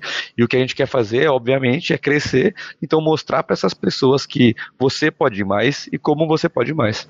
E é um caminho, se você quer ser jogador profissional, de você já se habituar num ambiente que, cara, é, a, a diferença é, é, brutal, né? Eu, eu, pelo menos, eu senti no, nos primeiros jogos, eu falei, cara, a movimentação muda, é, é, é, é perceptível, porque eu tenho o feeling, né, cara, até o caminhar do, do, boneco, o pulo, a movimentação, a forma que você escuta, a forma com que você atira, a forma com que o, o, o, o, inimigo, a forma com que a granada vai, cara, tem granada que é difícil você fazer no 64 tickets, você chega no 128 e fala, pô, porra, velho, agora foi um negócio que eu tava tentando fazer, que parecia ser tão simples que você olha ali e, e, e, e no servidor muda, tem isso, né? Até, é, eu não sei se é o, o, Le, o que que, qual tecnicamente falando, mas tem coisas que no, no, nos servidores de 128 mudam completamente, né? É, isso muda bastante, que é a velocidade de resposta, mas o, o mais importante não é ser só 128, mas é a latência, né, o ping, Sim. E, a, e a VAR que aparece aí no network. A variação, né? É a variação. Então, se você é possível você pegar um servidor de 64 e transformar em 128. O problema é que a variação vai lá em cima porque vai estar exigindo muito daquele servidor. Então, é extremamente importante você jogar um servidor de 128 TIC e que a variação esteja baixa. Né? Só que a gente passa, cara, por diversos problemas de infraestrutura no Brasil, então a gente sabe que por mais que a gente, cara, a gente acorda e dorme pensando em entregar a melhor experiência para as pessoas. A gente já conversou bastante sobre isso, uh, de papo de amigo, de, de, de evento, de Sim. Pô, uh, tá no escritório até, a, até agora e pô, não tem um dia que a gente sai depois da meia-noite uh, e 9, 10 horas da manhã estamos aqui de volta. Então a gente quer entregar, e tem gente remota, remota aí que está trabalhando para ficar vendo de madrugada para que não tenham problemas ou evitar que esses problemas aconteçam ou corrigir rapidamente. Mas a gente sabe que existem diversos problemas de infraestrutura no Brasil que infelizmente a gente passa por essas dificuldades e que o nosso objetivo hoje, é, a gente sabe que a gente não vai agradar todo mundo, é, buscar desenvolver a comunidade e levar a melhor experiência para a maioria, mas que para levar a melhor experiência para a maioria, a gente vai ter que fazer algumas escolhas que acabam desagradando as outras, assim. Então, a posição do data center, pode ser que um cara lá do norte fale, cara, todo mundo fala que a Gamers Club é boa para todo mundo fala que a Gamerscope é boa, mas para mim não é. Sim. E, é, e, pode ser verdade, assim. A gente sabe que isso existe, mas a gente tá, cara, correndo bastante para que isso seja cada vez melhor para todo mundo, assim. E, e da onde surgiu, agora começando, né, já que a gente já falou, da onde surgiu, né, porque a gente tava falando das lan house, dos campeonatos, e aí eu sei um pouco, mas assim, da onde que surgiu essa, essa ideia, né, porque foi, foi existia a, muita gente eu acho que confunde, né? Porque existia a Games Academy, né? E existe a Gamers Club. E aí teve uma junção, só que assim, da onde que surgiu a Gamers Club? Da onde que surgiu a ideia? O que, em que momento que você falou, porra, eu enxerguei, porque até agora a gente estava falando do Fly, da Gamers Club em relação à infraestrutura e tudo mais, mas de história, né? Porque existe todo um mercado, um bastidor dentro do, do, do, do mercado de assim, cara, eu posso ser um jogador profissional, mas foi aquilo que você falou, num determinado momento jogando bola, você decidiu que o, o ser jogador profissional de futebol não ia te agregar jogando profissionalmente o Counter-Strike em alguns campeonatos e tal, você viu alguma oportunidade de fazer uma outra coisa, né? Como é que, como é que veio, da onde que veio essa ideia, da onde que surgiu isso? Porque foi uma inovação, né, pra gente aqui no Brasil, para que eu conheço nesse sentido, é a única plataforma que tem no, no Brasil, na América Latina e por aí vai, né? Sim, é, existem outras plataformas para você jogar CS e inclusive elas foram modelos que a gente olhou antes de criar a Gamers Club. Mas, mas... não brasileiras. Não, não, não brasileiras. Não, eu tô falando, criadas aqui no Brasil foi a sim, única. Sim. Ah, não, sim, sim, isso com certeza. Mas uma coisa que a gente se posiciona de uma maneira diferente é que existem outras plataformas no mundo que te incentivem e te incentivam a jogar que buscam que você tenha uma melhor experiência de jogo. Mas o nosso objetivo não é ser uma plataforma para que você jogue.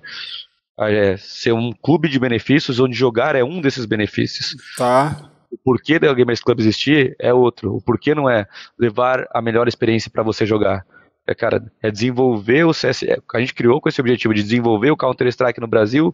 Um dos caminhos era se ter uma plataforma que ia levar benefícios para as pessoas. E jogar seria o, o, mais atrativo desses benefícios, porque no final das contas, quem joga gosta de jogar. Sim. Então, jogar, jogar vai ser a principal ferramenta para a gente fazer com que as pessoas façam parte desse nosso clube. Mas, tanto é que quando a gente fala de Gamers Club de modelo de negócio, é, uh, existem as plataformas, existe a Gamers Club, que é, uma, que é uma plataforma de benefícios. A gente não fala que é uma plataforma para jogar, né? É, e basicamente essa história veio. Só, vou, vou, vou, vou eu, cara, não, eu não vou deixar passar esse MD2 sem falar que eu já ganhei do G3X. Você então, já falou, você já falou. Não, eu, eu, eu, comentei, eu comentei. Ah, então, então vamos lá. Entendeu? entendeu? Tenho que. É um motivo de orgulho.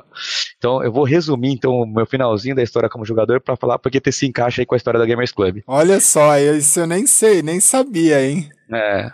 Não, basicamente, é, não, foi, é, demorou um pouco, assim, mas tem uma total relação, porque foi basicamente daí nosso, o nosso time estava ganhando as coisas de, de, de, Campinas, a gente foi para São Paulo, a gente não conseguia ganhar as coisas, e aí foi aí que, como, quando os caras de Sorocaba juntaram as pessoas do interior para montar o time, foi a minha vez como capitão de falar: agora eu tenho que montar uma outra, uma outra seleção para quebrar a panela. E aí foi essa hora que eu falei, cara, vai ser um time de net 100% e as pessoas não precisam ser da mesma cidade. E aí, ah, uma coisa antes disso foi que o Fallen, o Fallen e o Celo me chamaram para jogar um campeonato para completar pro Crashers, que era o time que eles tinham lá do interior, Sim. né? Batistuta, Heavy, é, Juan, Já era um timaço. É, Losk e tal, que era um time do interior que se destacava muito, que muita gente achava que era cheater. E aí eu fui jogar lá com os caras. Uh, e aí eu fiz parte do time por um tempo, e aí eu tava em outra pegada e tal, mas daí quando eu voltei a jogar de novo, mais forte, falei, cara, preciso montar esse time, e montei um time que, que já tinha de net, que eu era convidado, e resolvi transformar em time de LAN, que era o Soldats. E aí esse, esse, esse time do Soldats, uh, a gente começou a jogar muito sério e ganhar muita coisa na internet, ganhar muita coisa na LAN do interior, era um time muito forte é, pro interior, e a gente começou a disputar algumas coisas é, em São Paulo, e começamos a aprender e evoluir.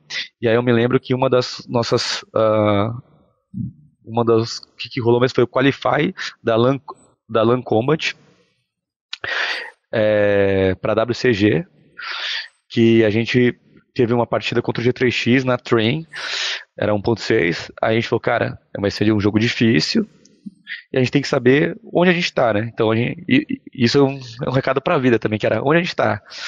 Cara, se jogarmos normal, podemos contra eles? Sinceramente, cara, humildade aí, autoconhecimento e a resposta, não. Então o que a gente tem que fazer? Arriscar. Jogar o nosso jogo não vai nos levar à vitória. O que a gente tem que fazer é arriscar, é aposta, cara. É apostar. Sim. Não vamos fazer bagunça. Então, a gente tinha algum. E eu vi isso muito acontecer no último Major, que agora me deu branco, eu esqueci o nome do, do, do, time lá que apareceu do além lá, que tirou uns mapas de alguns times. Ah, que... Ah, tirou, teve vários, o Vegas Squadron, vários, o... O, o, o, Vegas, inclusive, eu acho que o Vegas virou, ficou como Legends, alguma coisa assim. Se não foi o Vegas, foi algum outro time nesse sentido, mas teve vários times nesse Major que, que é, considerado azarões, que mandaram muito bem. É, exatamente, mas, mas eu não era o não era o, o Vega que eu, que, eu, que eu mais olhei lá. Era que o Avangar. Avangar. Avangar. Cara, eles, várias vezes os caras faziam a mesma coisa, que era, ó, a situação é essa, a gente vai buscar informação aqui e ali, e se não enxergar, cara, é 3B1 no inferno. Cara, foi a, aí contra o GTX foi a mesma coisa. A gente tinha alguns planos de jogo, a gente falava, cara, existem times que entendemos que são melhores que a gente e a gente vai ganhar numa estratégia ousada de apostar, cara. É Sim. É alto risco. Alto Sim. risco, recompensa grande. Basicamente Sim. era isso. E aí eu lembro que foi a primeira vez que eu me lembro de um time no Brasil na época, óbvio que algumas coisas já estavam mais Sim. adaptadas, mas que todos os rounds de CT na train a gente fazia por respawn. E era um respawn diferente, que o primeiro corria pelo. dominava o bombeiro e Sim. tal. E cara, a gente falou, cara, isso aqui vai surpreender, vamos usar isso, só um, B, só um B1. É, óbvio que algumas coisas a galera já fazia, mas aquele modelo que a gente estava fazendo assim não era muito comum. E a gente começou de CT, a gente ganhou, ganhou começou a ganhar alguns rounds e, e, chegamos a primeira vez, a primeira e única vez que a gente ganhou do G3X, que veio do Gaules. É, pô, o Gaules era um monstro, aí, pô, agora sabe, aí o time era, o time era tenso, o time era tenso, tinha o Crash e tal, o Alit, e Chuck Lance na época. É. E aí, Ó, você vê como pra mim, pra mim marcou. Marcou, marcou. Pra mim marcou. Aí. E aí a gente ganhou, até na Godfrag. Aí a gente, a gente ganhou e, cara, isso marcou muito pra mim que foi, cara, é possível e tá tudo muito relacionado à mente. Eu não ganhei esse jogo porque eu tô atirando melhor, mas eu ganhei, a gente ganhou esse jogo porque a gente tomou as melhores decisões. Sim. E ao descuido também, né? Porque às vezes é, é, é, esse o lance, assim, de você jogar, você achar que você é imbatível e que você não vai se preparar é, como. Aí, aí, é, aí é do seu lado. É, então, mas é, é, eu acho que essa é, é, a lição, né? Porque hoje é, é o que eu acho que é o que você falou do último Major esses times considerados azarões, normalmente eles conseguiram vencer fazendo apostas, estudando os adversários e tomando também como consciência de que talvez os caras tivessem não uma prepotência, mas cara, você já tá ali acostumado, para você você vai no automático, né? Você fala assim, porra, eu vou, é, eu vou enfrentar, afinal vai ser FaZe, SK, Liquid, Cloud9, sei lá, Mouse, vai ser afinal tal, aí você pega um time time que não, não, não é considerado um time favorito, e aí você entra ali como se fosse mais um jogo, e às vezes pro cara é o, é o jogo da vida dele, né? E todo jogo tem que ser o jogo da sua vida, né? É, é, é essa eu acho que é a grande lição que fica, né? Que é o que eu tento passar hoje. Eu já, já perdi muito jogo para mu muitas oportunidades para times que eram que se a gente tivesse prestado atenção, a gente poderia ter ganho, mas que a gente não deu a devida atenção, né, cara? Com certeza. E isso a gente tá, tem que trazer muito para a realidade da vida também, porque a gente tem que levar cada dia como uma partida diferente. Sim. Cara, é, é, é, esse é o negócio, assim. Tem um e uma outra coisa que eu gosto bastante é que eu que a gente brinca aqui até entrevista e dinâmica, algumas coisas assim, da galera jogar junto, para na hora de escolher a gente para trabalhar no Gamers Club. Cara, Assim como no jogo, assim como na vida. É uma frase que a gente tem, cara.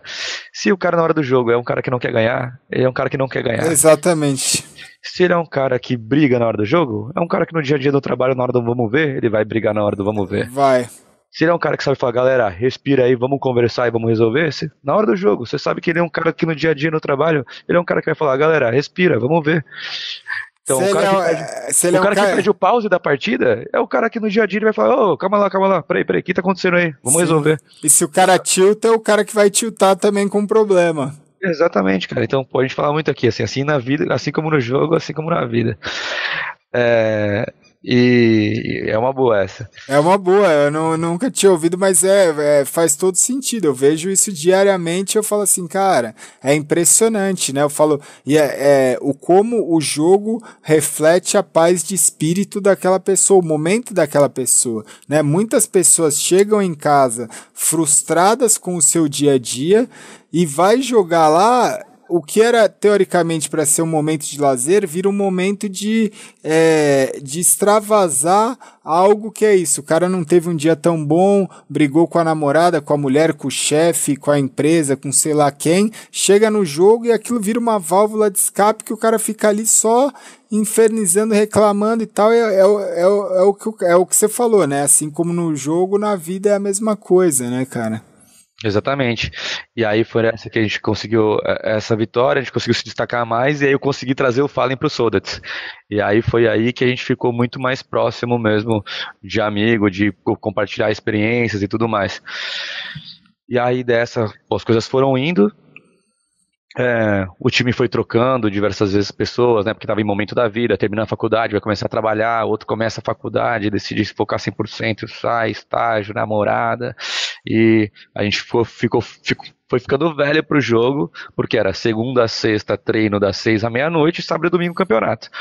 Então o jogo já deixou de ser uma prioridade na vida de muitas pessoas, porque os caras entendiam que era um outro momento. Você falou duas coisas diferentes, né? Porque eu falo assim, a gente não deixa de ficar velho pro jogo, a gente muda as prioridades, cara.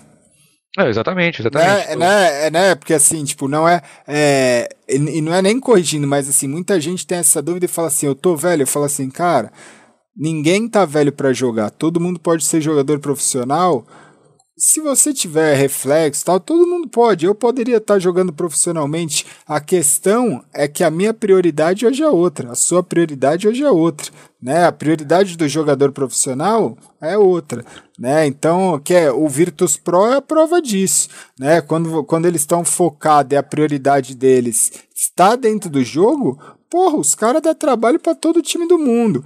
Quando não tá prioridades, pode ter certeza. Quando eles vão mal, é porque é aquilo. O cara tá preocupado com a família, com a mulher, com a namorada, com os. E, e aí, né, são outras coisas. Mas eu acho que não é a idade, é a prioridade. Com certeza. É que hoje em dia a gente enxerga que, pô, em determinadas idades a sociedade te impõe Sim. coisas, te impõe obrigações que você muitas vezes não consegue dizer não pela maneira como você enxerga o mundo ou pelas condições que você tem, né? Sim. Então, pô, o cara lá fez 21 anos, o pai falou, cara, isso foi uma das coisas que aconteceu com o time. O cara falou, agora você se vira, então você não vai ter mais dinheiro. Sim. O cara virou e falou, galera, como é que eu vou tirar dinheiro do CS? Porque com 600 reais eu não pago aluguel. E aí falou, cara, não sei. É, então, ele falou, pô, vou ter que parar de jogar e vou começar a trabalhar, porque eu preciso me manter. Então, existem certas idades para o momento da vida das pessoas que te impõem algumas obrigações que você acaba ficando velho pro jogo, mas não que. Uh, aliás, não é que você fica velho pro jogo, é. como você falou. Né? Sim, sim, mas é, é isso aí. Uh, deu pra entender. Você muda a prioridade, você muda o foco, é. né? Você vai, ter que você vai ter que fazer a faculdade, você vai ter que arrumar um estágio, você vai ter que uh, arrumar um trabalho, você vai ter que fazer alguma outra coisa para levar o seu sonho em paralelo, não tem segredo. Exatamente. E aí foi aí que nessa fase de faculdade, trabalho, na faculdade e estágio, eu falei, cara, é, preciso focar na minha carreira, é, nos meus estudos, então eu vou diminuir as horas de jogo. Eu não queria parar de jogar. Eu vou diminuir as horas de jogo, vou montar um time de amigos que vão para disputar campeonatos de final de semana para se divertir. Então eu tava partindo da premissa que, cara, o objetivo aqui não é vencer. É vamos, vamos nos divertir lá, vamos dar umas balas. E sabendo que, cara, se perder não vão passar raiva, porque antigamente quando eu treinava, pô, semana inteira a gente perdia, eu queria chorar, queria explodir o mundo. Eu lembro que voltava de São Paulo de metrô, eu pegava o metrô sozinho para voltar para Sorocaba, eu pegava o metrô até a Barra Funda lá, cara, eu lembro que eu ia pô, pensando Pilhada, né, cara? Em todos os rounds. Eu, ia, eu voltava pensando em todos os rounds, cara. Aconteceu isso, aquilo, aquilo, aquilo.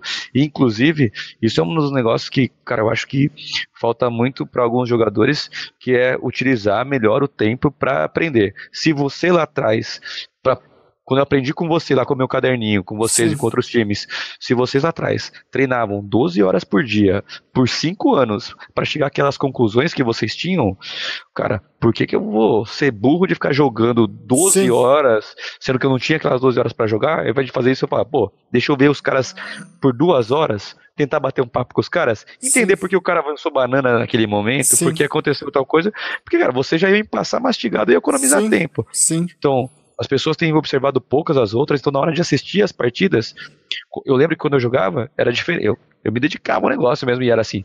Agora eu estou assistindo para torcer. Então estou assistindo para torcer, eu via lá o jogo do G3X, do MIBR e tal, tô torcendo. Agora eu vou aprender. Baixava a demo, ia dando pause, ia dando overview no mapa, ia anotando o que eu achava interessante, que aí era o momento de aprender. E Sim. Eu, se você ver a quantidade de demos que as pessoas baixam na Gamers Club, você vai ver. É, é, é às vezes eu tenho a, a, sensação de que é muito mais para fazer move do que para assistir o jogo e aprender. Com certeza. Então, cara, pô, baixar sua demo, cara, eu baixava muito mais demo. Aliás, primeiro que eu assistia todas as minhas partidas do, time e depois só em mim ali para ver onde eu errei. E anotava por que, que eu tinha morrido. É, então, cara, e mudar essa cabeça, assim, a, e a galera tem feito pouco isso de rever e realmente, pô, se eu tenho quatro horas do meu dia, ou duas horas do meu dia para jogar, e eu tô aqui para evoluir, como eu faço que essas duas horas sejam mais produtivas? Analisar, né? Fazer essa análise. Eu acho que você falou tudo. Tem muita gente que me pergunta como, como melhorar em si, e a resposta é nisso, é analisando, né? Como não cometer os mesmos erros? Pô, escrevendo os erros que você né, se você não marcar, se você não criar um mapa mental, se você não, não anotar em algum lugar, você não vai saber onde você está errando. Ou você vai continuar errando várias e várias e várias vezes e não vai entender o porquê disso, né? Exatamente, pô, e anotar, pô, toda hora eu morro quando é uma entrada com um smoke na B1 da Inferno. Sim. Pô, beleza, então deixa eu assistir como que o lance segura B1 da G3X na Sim. Inferno. Tá. É, coisa desse tipo, assim. E você acha que nesse assunto, né? Porque hoje eu vejo da comunidade assim, hoje a comunidade brasileira acabou ficando muito exigente. A gente tá falando mais de CSGO, CS e tudo mais, mas assim, a comunidade ficou exigente. É, uma coisa que eu percebo que eu acho que faz muita, muita diferença mesmo é, na parte da transmissão é o lance do, do X-Ray, né? Que você, tipo, cara, para quem tá assistindo isso daqui, você assistir uma partida de campeonato onde você tá vendo o radar, o mapa completo e você tá vendo o X-Ray, é muito fácil você julgar uma, uma jogada. Agora, se não tivesse a visão do mapa e se não tivesse o X-Ray, você ia entender muito mais fácil né? Eu acho que deveria ter essa opção. Existe essa opção dentro do Gol TV, né? Mas não são todos os campeonatos que oferece o Gol TV. Mas eu fico uma proposta, talvez você lembre, de você num próximo Major ou quando tiver um Gol TV, cara, assiste uma partida num Gol TV sem o mapa ali, o tapar ou colocar um scale muito, muito fechado e tirar o X-ray, cara, você vai ver que é muito diferente, cara. É muito diferente, porque é, é fácil você ver ali a mira, o cara chegando, o cara rotacionando e falando, pô, por que, que o cara não tá fazendo isso, né? E, e, e, e a comunidade acaba pegando muito pesado nisso, porque parece fácil, mas não é fácil, cara.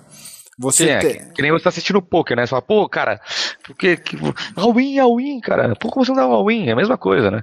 Você tá vendo todas as cartas, porra. É, então, é exatamente. Você tá vendo todas as cartas e tirando as conclusões é, ali. Então é, é fácil julgar. Mas é isso, assim, cara, acho que, pô, vai lá na, vai lá na, na GoTV, é, na, na baixa a demo, uh, assiste essa demo sem o X-Ray. Uma coisa que eu, eu fazia muito e eu achava muito importante para evoluir era assistir POV. Então, assisti, eu assistia muita POV do Kogu, cara, muita POV do Kogu, que era, pô, que horas que ele tá rodando, o que, que ele ouviu que fez com que ele desse sido um passinho Sim. pro lado, por que ele fez isso, para, volta, não, não entendi por que ele fez isso, então, para, volta, então, vou ver, cara, isso muda muito, assim.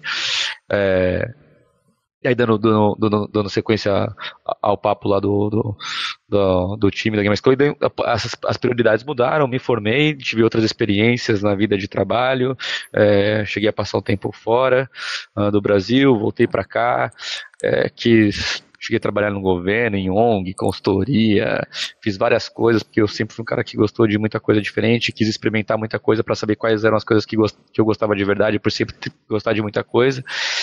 E aí dessas experiências, depois no final, estava numa startup, e aí eu tava estressadaço, assim, estressadaço, com várias coisas acontecendo. Uh, e aí um cara que trabalhava comigo, que hoje está aqui trabalhando com a gente na Gamers Club, cuidando do marketing, cuidava do marketing comigo, era meu par nessa outra empresa lá.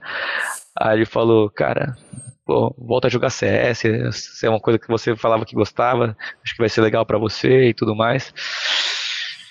Chegou um dia, tinha um boleto de uma loja falando, cara, não me enche mais o saco quando você quer jogar CS, compra esse negócio e bora lá, assim. Era um empurrãozinho que faltava para mim, assim.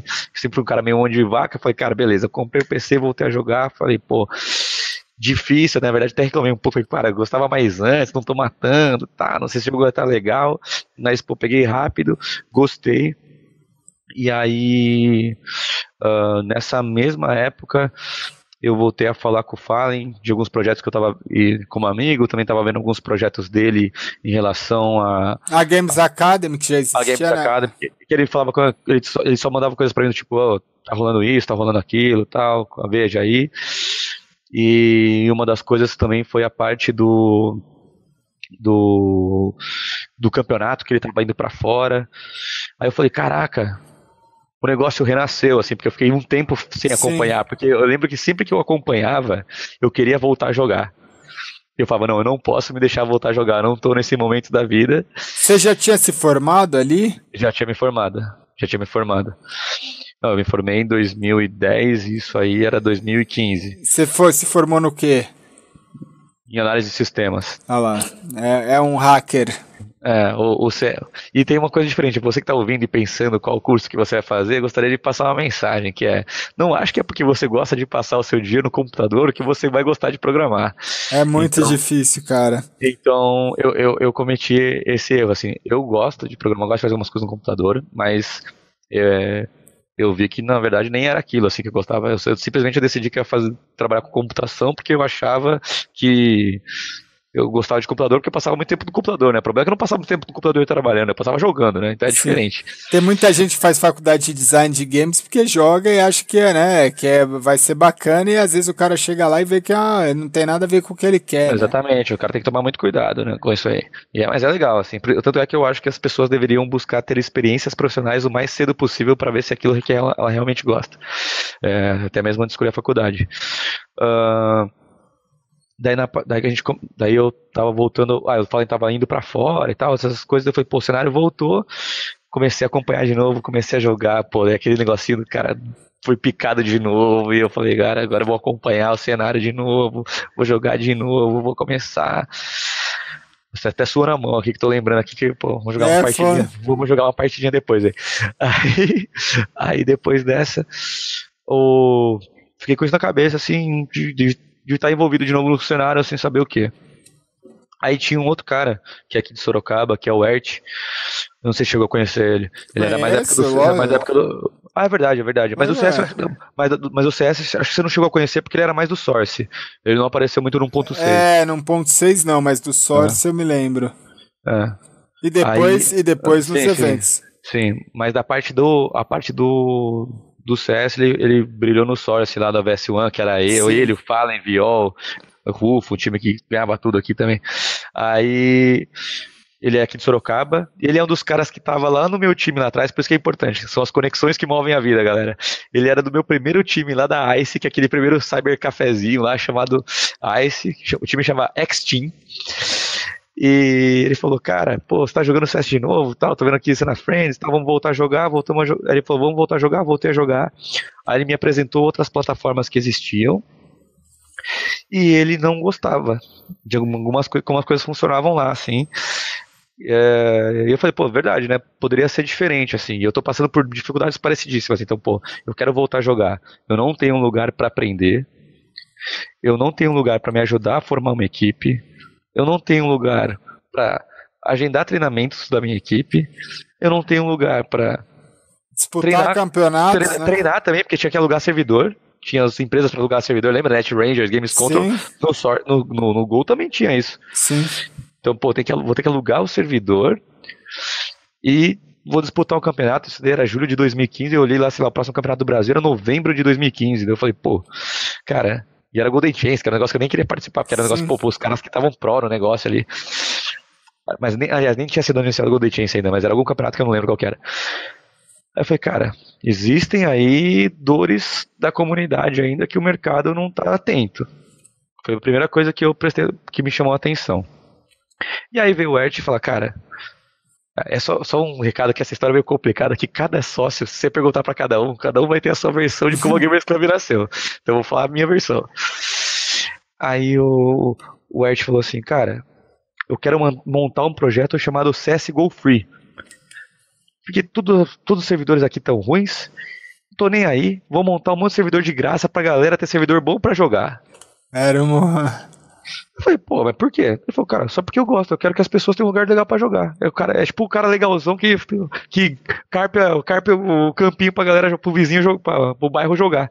Era o Art. Eu falei, beleza, mas cara, quantos servidores vão ser? Pô, você vai aguentar pagar isso por quanto tempo? Por quanto tempo você está disposto a pagar? Sim. Você não sabe que um dia você não vai cansar? Tal, comecei a conversar algumas coisas com ele, assim, ele falou, cara, sei lá, e ele é muito assim, assim, tipo, cara, sei lá, confia na cal que vai dar certo. Quando o negócio é da, quando o negócio é da hora, vai dar certo de algum jeito. Ele sempre fala isso, confia na cal. Falei, beleza, né? O dinheiro é seu, o projeto é seu, faz o que você quiser aí.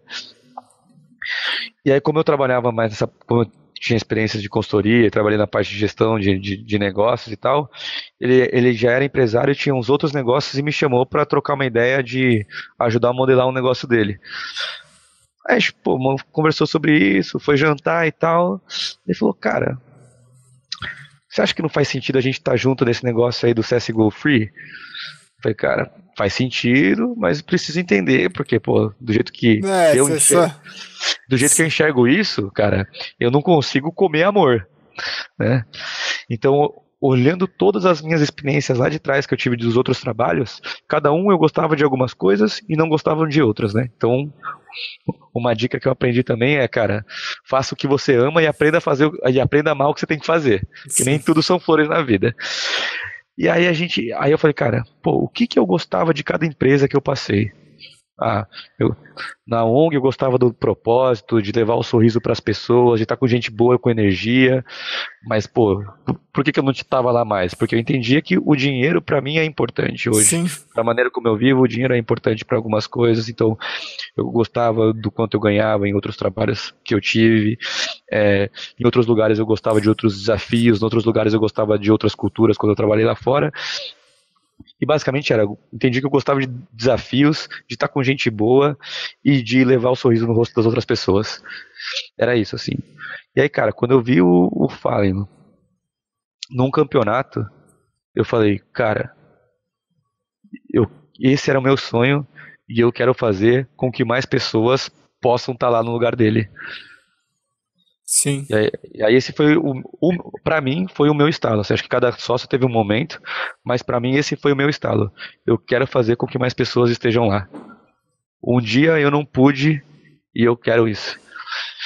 É assim que eu vou levar o sorriso no rosto das outras pessoas. E também ajudar as pessoas, que hoje, hoje isso a gente nem consegue fazer bem, que é um negócio que eu quero fazer, que a gente quer fazer para o futuro, eu quero trabalhar muito nisso, que é como as pessoas podem enxergar que o esporte é uma ferramenta de desenvolvimento pessoal, inclusive características que você pode usar para o profissional. É o, que eu um...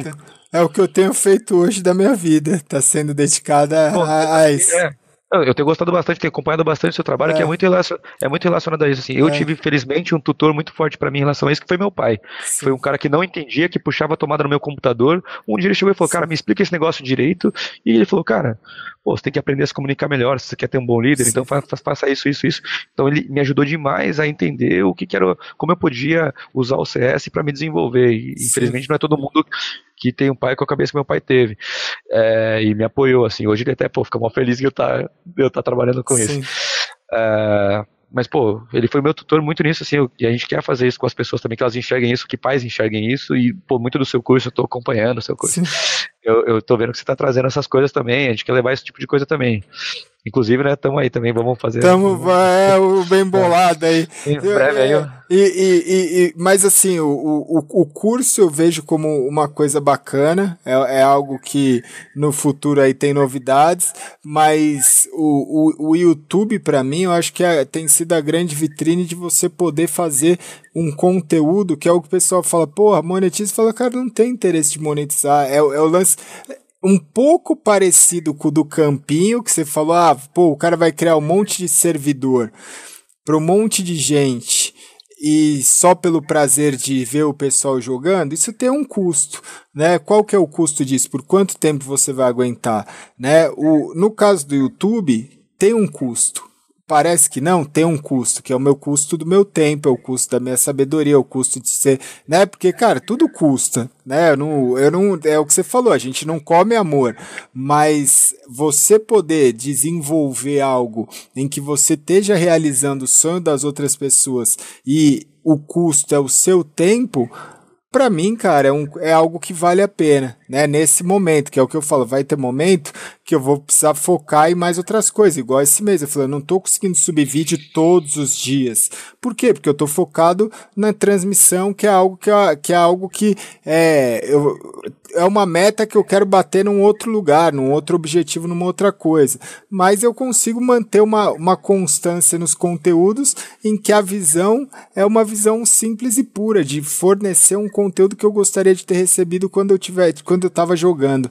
É só isso, é só isso. Não tem, não é uma autopromoção, não é é simplesmente passar um conteúdo, igual a gente está fazendo aqui, o, o, que, que é o lance do caderninho, né? O que, que eu posso aprender em duas horas que o cara demorou cinco anos para aprender? O que, que eu posso aprender num vídeo de 20 minutos, o que o cara demorou um ano para aprender, né? Que é, é, sair fora desse formato, tipo, nesse nosso bate-papo, que vai durar duas horas, duas horas e meia, o quanto o cara pode absorver para a vida dele, que ele sozinho vai demorar anos para conseguir. Né? E tem muita gente que ainda não absorve esse tipo de conteúdo.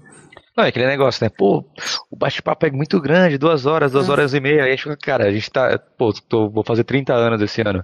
Então é. Pô, a gente tá, tem 60 e poucos anos de história aqui Sim. Que, que a gente tá buscando resumir para as pessoas em duas horas, né? Porque você teve que parar de fazer suas coisas para fazer isso. Sim. Eu também parei. Eu também parei por querer levar essa mensagem.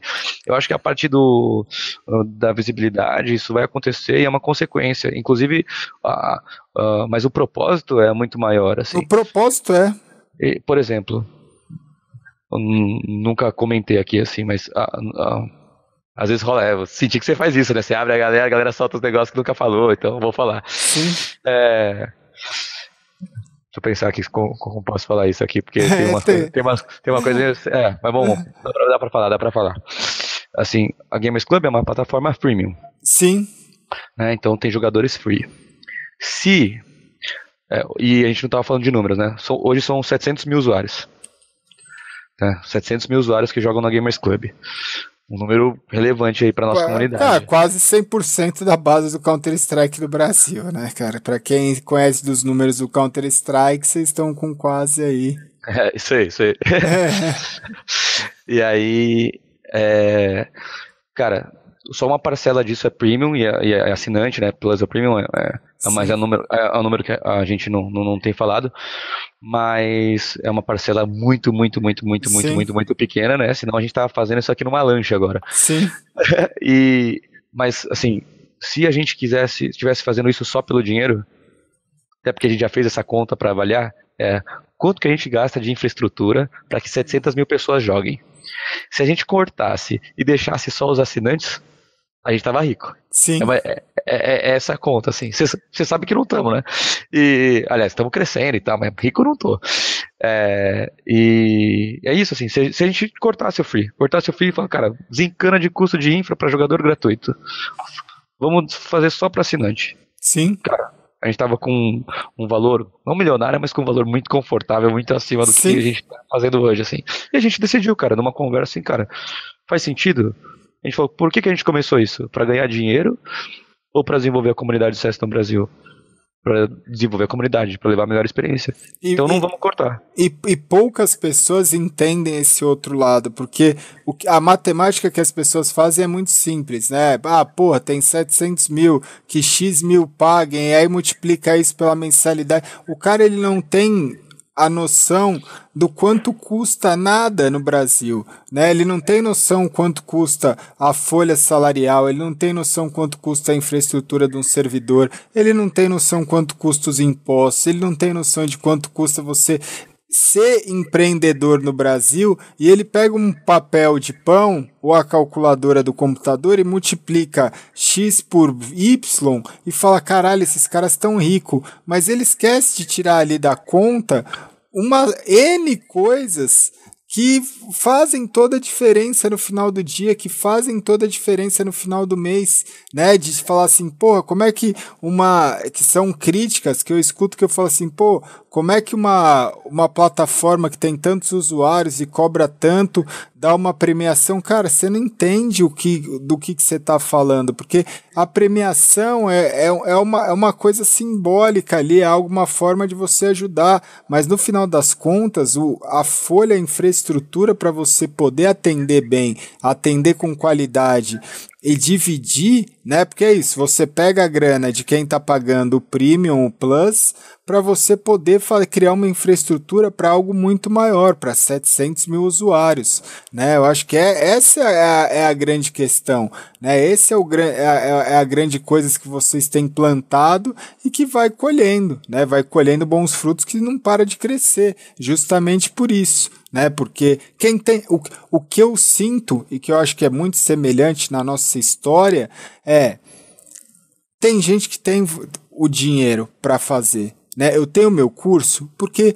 primeiro, tem gente que tem dinheiro para fazer e quer fazer. Só que eu sei que tem gente que não tem o dinheiro para fazer. Tem gente que nesse momento não tem, não tem a condição, não tem, o menino tem 14 anos, 15 anos, o pai não quer pagar, o menino não tem a condição, não tem o cartão, tal. E eu falo assim, cara, como eu posso gerar um conteúdo para esse menino que também, que aí é, é, é, é, a minha plataforma freemium, né, também, que eu tenho um curso que é pago, mas eu, eu gero um conteúdo gratuito que a pessoa tá ali absorvendo sem pagar absolutamente nada, mas eu tenho um custo disso, eu tenho um custo de horas, né, eu poderia estar tá hoje fazendo uma outra parada, eu poderia estar tá streamando, eu poderia estar tá trabalhando num outro projeto, numa consultoria, eu deixo de fazer isso para levar um conhecimento para levar uma informação para as pessoas que no final do dia o que eu vou ter a receber é realizar o sonho de uma outra pessoa. E isso é muito gratificante, né, cara?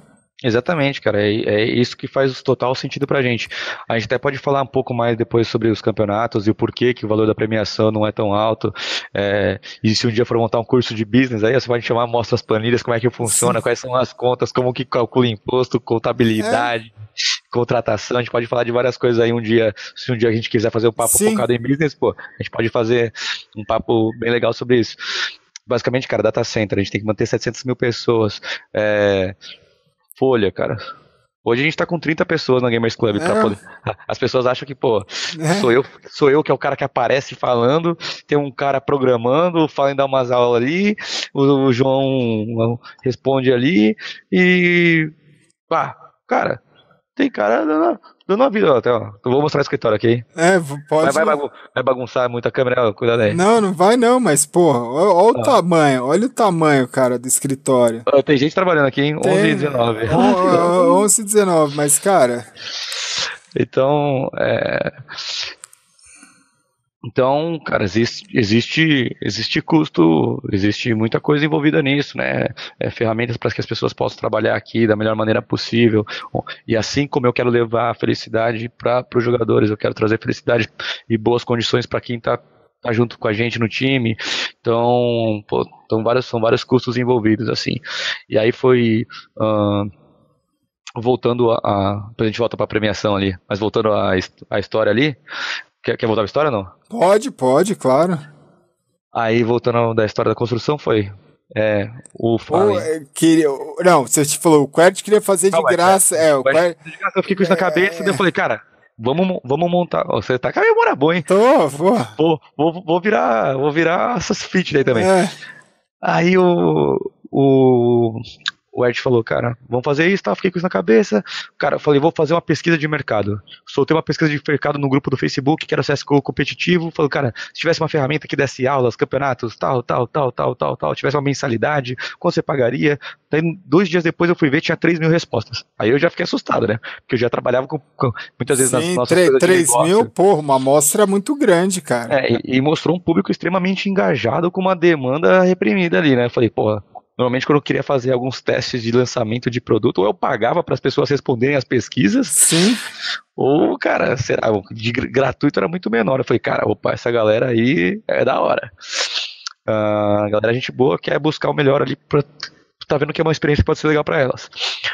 Aí, discuti isso com o Ert, e aí, ao mesmo tempo, tinha um cara que eu não, não conhecia porque eu estava fora do mundo do Source, mas que era muito conhecido no mundo da galera do Source, que era o Memelo, que, pô, o cara era o, o programador. O hacker, esse o é o hacker. Cara, o cara da infra, o cara, pô, o cara, você quer falar de CS, tecnologia do Brasil, você tem que falar com o Memelo, até os caras da Valve. O Brasil, o que, que eu faço? Vai falar com o Juliano. Aí, falei, pô, aí um belo dia o Ert falou, cara, entra no Skype aí no Teamspeak, entra no Teamspeak. Entrei no Teamspeak, tava um memelo lá, ele falou, cara, galera, eu tenho essa ideia, o Fly falou isso, o Memelo tem essa, esse, esse início de plataforma assim, assim, e aí? Começou Foi, a nascer. E aí começou a eu falei, aí o que, cara? Eu falei, cara, é, e eu sempre fui um cara mais de pô, planejamento, né? Com calma, vamos definir as coisas bem feitas, não vamos errar e tal. Eu sou um cara mais assim. E o Ert é um cara mais empreendedorzão, assim. Aí.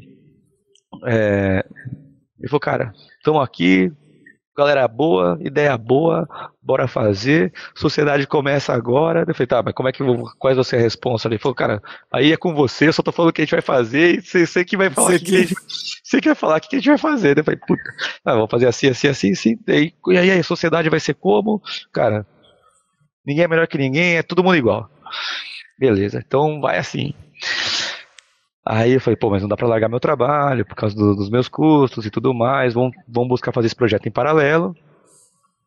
Aí, pô, beleza, vai ser o clube de benefícios. É. Daí um dia desenvolvendo lá a plataforma, tal, tal, tal. Aí, bom, eu falo que sou eu que trouxe o nome, o Melo fala que é ele, o Art fala que é ele, né? Como é a minha versão aqui que eu tô contando. Aí um belo dia eu cheguei lá e falei, galera, clube de benefícios. A gente tinha que ter gravado, porque até hoje a gente não sabe quem falou isso. Pô, o clube de benefício tem que ser nome fácil, tal, tal, tal, tal, tal, Pô, Gamers Club. O clube dos gamers. Porque a gente, a gente, a gente também chegou a falar de CSGO, é, o Counter-Strike, o CS, né? Aliás, não podia nem usar esse nome, né? Mas tipo CS. É, a gente falou, cara, vamos usar CS. Daí falou, pô, não, não vamos usar CS porque. Porque pode dar. Pode ter. Não, não, não era nem. A, a, palavra CS em si não ia ter problema, né? Se fosse CSGO, Counter-Strike, poderia ter problema. Mas a palavra CS não teria, não teria problema, as letras CS. A gente chegou, cara, pô, e se a gente quiser fazer um outro jogo? Então, Complica. É. Vai ser uma plataforma do LoL, vai chamar CS Club. Então, porra, é, é esportes ou é Counter-Strike que a gente quer trabalhar? Então a gente quer trabalhar com esportes, hoje CS. Sim. Não dá pra abraçar tudo. Então hoje é CS. Então, pô, Gamers Club, já pensamos um pouquinho mais já, já a, a médio e longo prazo, beleza. A gente começou a desenvolver, então ficou o, muito forte o Ert na parte de infra e produto, o, o Memelo muito na parte do desenvolvimento, e o, o meu papel como CEO, na verdade, era fazer tudo que os outros eles não estavam fazendo. Ah.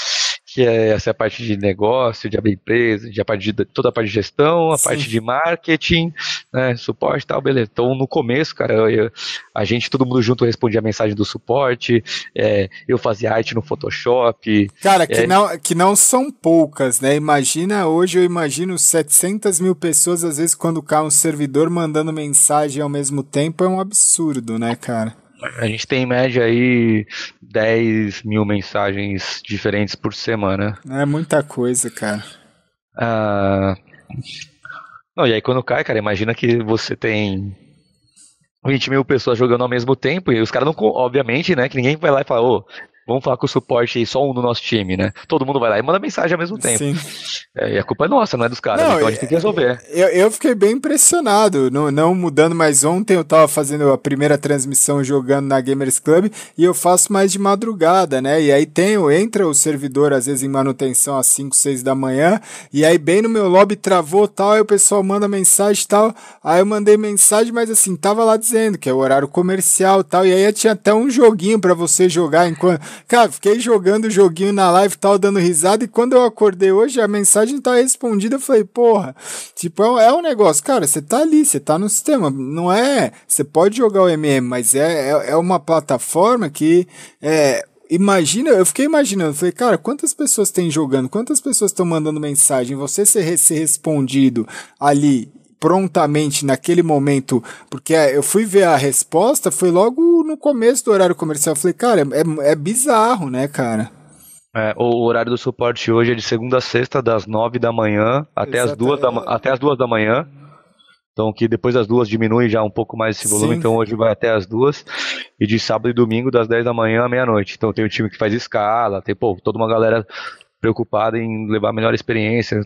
Tem, tem gente que trabalha é, home office, é, e tem gente que tá no escritório aqui, tem uma galera do suporte ali, tá trabalhando aqui no escritório ainda. Um pessoal do suporte que, pô, leva a gente aí na. Pô, coração aí na frente. Sim. E, e algumas pessoas, e a gente sempre fica monitorando a quantidade de mensagens, né, pra, até para diminuir, porque se tem muita mensagem é porque tá tendo problema. Então a gente busca, a gente busca diminuir a quantidade de mensagens, a gente busca fazer com que a, as regras sejam cumpridas e a gente vai aprendendo, né? Então a gente fica monitorando, por exemplo, satisfação. E aí a galera a gente sempre tem as nossas reuniões diárias, né? Tem, tem, tem um esquema organizado, né? Algumas pessoas acham aqui que é são quatro pessoas fazendo várias coisas, né? Mas tem as, tem as diretorias, tem as áreas, as coordenadorias, as pessoas trabalhando ali. Uh, e a gente monitora, por exemplo, o índice de satisfação. E a gente fica vendo, pô, por que, que o cara deu uma satisfação baixa por suporte? É, às vezes porque não foi nenhum atendimento ruim daquele cara. Então, por exemplo, você você caiu da lobby, você foi banido. Caiu sua internet, você foi banido por desconexão. Que isso acontece, né? A gente tem lá nas, nossos, nas nossas Sim. regras, você para melhorar a experiência das pessoas, para não ficar jogando gente que cai, então você é banido. Aí você fala, cara, pô, fui banido e foi por culpa da minha é, internet e me desbane aí. Ó, apareceu um erro aqui pra mim aqui, a câmera tá funcionando? Não, tá, tá funcionando, só keep on e vambora. Beleza. Daí a gente, a gente fica monitorando ali e caiu a internet, o cara pede pra desbanir, o suporte não pode desbanir. Sim.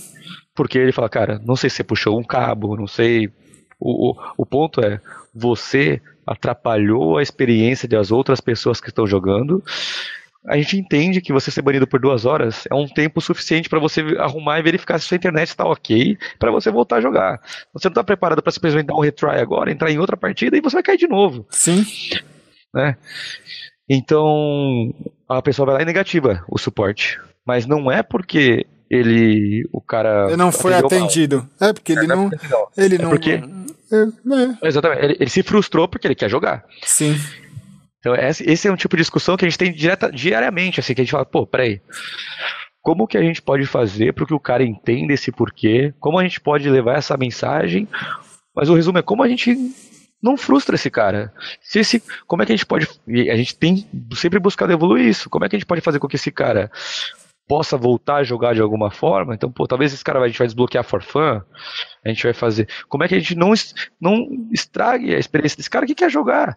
E a gente quer que as pessoas joguem, então por que, que a gente não está deixando, né? Então a gente tem construído maneiras de manter as regras, manter um bom ambiente de uma comunidade que é muito bacana, mas existem algumas pessoas que estragam essa comunidade, com comportamentos que estragam, que não é o que a gente espera. Como a gente, como, a gente, como que a gente azeita tudo isso, assim? Então, pô, a gente está muito atento ao feedback da galera e foi muito assim que a gente conseguiu crescer, que foi, que foi em cima da, da comunidade. Mas no resumo da ópera, no final das contas, foi: lançamos o Gamers Club, primeira versão em agosto, buscando ser essa plataforma, primeira feature campeonatos, que era coisas que faltavam, depois a gente foi colocando lobby, time e tudo mais. Quem joga na, quem joga na lobby desde o começo vai se lembrar que no começo não dava nem para você criar lobby, você tinha que criar um time. E aí? aí e aí você entrava com esse time na lobby para desafiar outros times. As pessoas, as pessoas tinham 50 times na lista da GC porque ficava entrando e saindo para montar lobby, que não era nem a ideia, era, era uma ferramenta para treino, e aí virou lobby por causa da, da maneira como a galera estava usando, e a gente identificou isso e melhorou o produto. Então, muito em cima disso, de tentativa e erro, é, prestar atenção no que a galera tem para falar eu dei sorte, eu já peguei do fino, já tá, já tá, tá fino. fino. Tá fino, tá, tá fino. fino. Mas, mas uma coisa muito importante que a gente fala aqui, quando algumas pessoas falam que, pô, o cara tá fino agora, é, cara, no dia que a gente falar isso, a gente morreu, assim. É. Então, então a gente aqui dentro fala, cara, tá melhor e vai tá. ficar melhor. Então essa é a mensagem que sempre passa para todo mundo. E aí nesse momento, em dezembro, aí o Fallen me chamou e falou, a gente fez uma parceria, muito motivada pelo Et, de conversas com o Ded, que já estava com o time da GA lá fora, a gente já era amigo também. E aí eles falaram, cara, vamos rodar os campeonatos da, Gamers, da Games Academy dentro da Gamers Club. Tanto que hoje tem, até hoje tem essa treta, né? Você é um dos caras que fala Liga GA, que não é Liga GA mais, né? Liga GC e tal, porque tinha Liga GA. Vamos rodar na Gamers Club. E aí nessa de rodar na Gamers Club, a gente combinou um esquema com o Fallen de prestação de serviço. A gente falou, cara, em algum momento a gente vai começar a fazer aula, vai fazer os campeonatos Sim. nossos, conteúdos, e aí talvez a gente vire concorrente. Né? E aí nessas conversas a gente bateu um papo, falei, pô, um cara amigo nosso de muito tempo, um cara extremamente inteligente, acima da média com várias coisas, não só como jogador, mas como empreendedor. Então, até hoje ele é participativo das discussões dos sócios. Né? Ele não faz parte do corpo executivo que está no dia a dia, ele não trabalha dia. O foco dele, cara, é, é. Efeito, efeito, efeito Medina, efeito Guga, cara. Quando Sim. o Guga ganhava, todo mundo jogava tênis, efeito Ayrton Senna, todo mundo assiste, cara, ganha, ganha. Esse é seu foco. Sim. Então, mas ele participa de discussões, vê os nossos relatórios, dá palpite. Uh, e aí ele falou, cara, você é um cara que tá. A gente, tá, gente tá vendo a comunidade, tem eu na parte mais negócio, gestão, o time de tecnologia forte dos sócios, do, do Memelo e do ERT. E, cara, é importante a gente ter um cara que tá vivendo isso daí no modo hardcore. Né? E pô, fazia total é. sentido você fala e ser esse embaixador que ia levar mensagem também, né? Sim. Mas o cara que, tipo, de cabeça estava vivendo esse mundo. Falou, pô, vamos Daí a gente bateu um papo, cara, vamos fazer isso junto, vamos fazer isso junto. E a gente decidiiu fazer um, um merge das empresas. Então, na verdade, o que aconteceu, o que acontece hoje é a Gamers Club uh, é uma empresa que tem os direitos, onde o Fallen é sócio, somos quatro sócios fundadores, né, então somos quatro, o Fallen faz parte desse. Sim. Pra gente, como fundador, apesar de a gente ter começado um pouco antes, a gente fala que o Fallen é um dos fundadores. E. Alô? Peraí, que agora sumiu sua câmera. Deixa eu ver. Aí, voltou. É. E aí o. o... Foi mal. E aí o Fallen. E aí o Fallen. Uh, em cima disso, ele falou, cara, é, vamos, vamos vamos crescer, vamos pensar o jeito de fazer junto. Hoje consideramos quatro sócios fundadores, né? Eu, Memelo, o Ert, o Fallen. E a gente, a Gamers Club é uma empresa que trouxe a marca Games Academy para. Então, hoje a Gamers, a Games Academy é um serviço da empresa Gamers Club. Existe uma empresa chamada Gamers Club, essa empresa tem uma plataforma chamada Gamers Club, e um dos serviços que essa empresa Gamers Club oferece é a parte de videoaulas de aprendizado da Games Academy, então tem uma outra plataforma que é a Games Academy. Né? Aí, em cima disso, uh, a gente foi crescendo.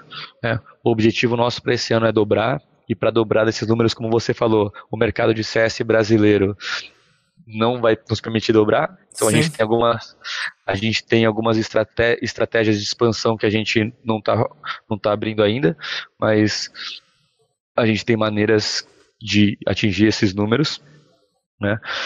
Uh, e muita, coisa para rolar aí. E, e, bom, é isso dessa parte. Faz tem muita coisa, faz, faz, tem muita coisa, é. senão vira um bate-papo de 5 hum. horas aqui. É, basicamente, daí só uma coisa para fechar da parte do campeonato é a Gamers Club foi criada para nossa, estou fazendo até um, um pitch de, de, de, de empresa, mas a Gamers Club, a Gamers Club foi criada para ser uma plataforma para desenvolver a base. A gente não, a gente não estava eh, a gente acreditava que o nosso modelo de negócio a gente não conseguiria atender o topo da maneira como a gente gostaria. Pô, campeonatos com premiações altíssimas, né, transmissões pô, de alta produção. Então, qual, sempre como foi a maneira que a gente enxergou? O nosso negócio core é a plataforma desses usuários que estão jogando. É um lugar para as pessoas jogarem vão ter outros benefícios, mas um lugar bacana para as pessoas jogarem. É, então, os nossos investimentos, os nossos principais recursos vão estar focados lá. Campeonatos, queremos fazer campeonatos, mas para essa parte da base. E aí, criarmos parceria. Como não dá para investir em tudo porque o dinheiro é finito, infelizmente, o dinheiro é finito, é, o topo a gente vai buscar fazendo através de parcerias. Max Five Invitational com um campeonato Sim. muito bacana, é com uma BPL da ESL que a gente está rodando, é com uma, uma Copa Brasil, é com vários, várias outras outros parceiros, organizadores de torneios profissionais Sim. e produtores de torneios profissionais, que não é hoje o que é a Gamers Club. A Gamers Club é uma plataforma de tecnologia. Então, é, o grande foco nosso está em criar parcerias para que isso melhore. Mas, pô, graças a parceiros, a gente e investidores, né? Felizmente a gente está conseguindo coisa bacana. A gente está criando aí o, o, topo da pirâmide. A gente vai olhar com mais carinho, mais atenção para o topo da pirâmide dos do jogadores prós. É, é porque, Era esse, esse meu recado aí. É, porque eles querem, né? Eles ficam almejando que a Gamers Club enxerga, eu acho que na verdade já enxerga só que não é através a, a liga a liga pro, né, a liga amadora, a liga em geral as ligas da Gamers Club é algo para você ter um calendário de treino, para você ter um calendário em que você possa enfrentar competitivamente os times ali, porque vai ter time que vai estar tá podendo se dedicar, time que não está podendo se dedicar. Tem, eu acho que uma, uma exposição bacana, só que é, é algo para você manter é, é manter ativo o cenário, é manter ativo o cenário. É, porque assim, eu imagino, é, no meu caso, né, na época, porra, a gente tinha um Qualify dois qualifies no máximo, três qualifies, grandes qualifies no ano, uma WCG, uma SWC, uma CPL, um ano inteiro, três qualificatórios para você jogar. Então, às vezes, você jogava e perdia um classificatório, mesmo assim você ganhava, você passava três, quatro, cinco meses sem um campeonato bacana. Eu sei que tinha campeonato todo final de semana, né? Na época das Lan House e tal, depois tinha outras ligas e tal, mas eu acho que você ter um calendário onde você pode atuar e jogar com os grandes times periodicamente, isso faz com que a barra eleve muito grande, né? Não é à toa que aí, Exatamente. não é à toa que hoje a gente tem tantos times do Brasil jogando em alto nível, né? Jogando em alto nível que eu digo de porra, é, a, a própria T1 no Encontro das Lendas ganhou o mapa do SK e, e eu falo, cara, ninguém joga por brincadeira, né? Ninguém joga por diversão. É, tem vários, tipo, times que estavam aqui no Brasil e que estão aqui no Brasil que hoje tem um nível bacana pela dedicação, mas também através de ter um calendário, de você poder jogar, treinar. Uma coisa é treinar, né? Mas na, participando das ligas, hoje você consegue praticamente treinar num modo de campeonato toda semana. Isso faz muita diferença, né? Não é simplesmente você marcar lá um treino e acabou, né? Exatamente, pô, é um celeiro de talentos. A ideia é manter o cenário ativo e, por exemplo, pô, agora a gente está com parceiros, né? Agora chama Alienware Liga Pro e, e, e a, a, gente vai construir mudanças para melhorar isso, com certeza. Vai ter um hot site com. Hoje você tem dificuldade para saber quem joga contra quem, quando, Sim. onde transmite, assim. Então a gente a gente vai dar mais atenção pro espectador. Então vai ter um hot site, vai ter fotos dos jogadores, vai ter uma visibilidade diferenciada. A nossa HUD de transmissão já é diferente. Sim. A gente está a gente tá colocando colocando replay, a gente visa uh, um estúdio uh, ah, para um futuro breve. Uh, então, vamos buscar trazer melhorias para esse ecossistema. É o que a gente quer. Agora, o cara fala assim, pô, é muito pouco. Cara, se a gente quisesse, a gente pegava os 10 mil reais de premiação do mês, fazia dois campeonatos por semestre e fazia que era 60 mil de premiação. Sim. Só é. que não é algo que vai tapar, tapar o sol com a peneira, né? Porque você é a base ali mensal que é o que o jogador precisa. Na verdade, ele precisa praticar, né? Praticar, eu, eu acho que é o, o, grande segredo ali. Ele ter um, um lugar onde ele vai praticar, que talvez não vai dar a sustentação financeira, mas vai dar a visibilidade, vai dar a exposição, vai dar a base, vai dar o treinamento. E aí o time, o jogador, ele também tem que procurar as formas de monetizar, não só em cima da premiação da Gamers Club, mas monetizar em cima de tudo, da exposição que tem, do título que tem, da fanbase que tem, do, de todas as coisas, né? Porque é, o que eu vejo muito é. Ah, porra, o brasileiro só assiste quando o SK ou quando algum time internacional joga.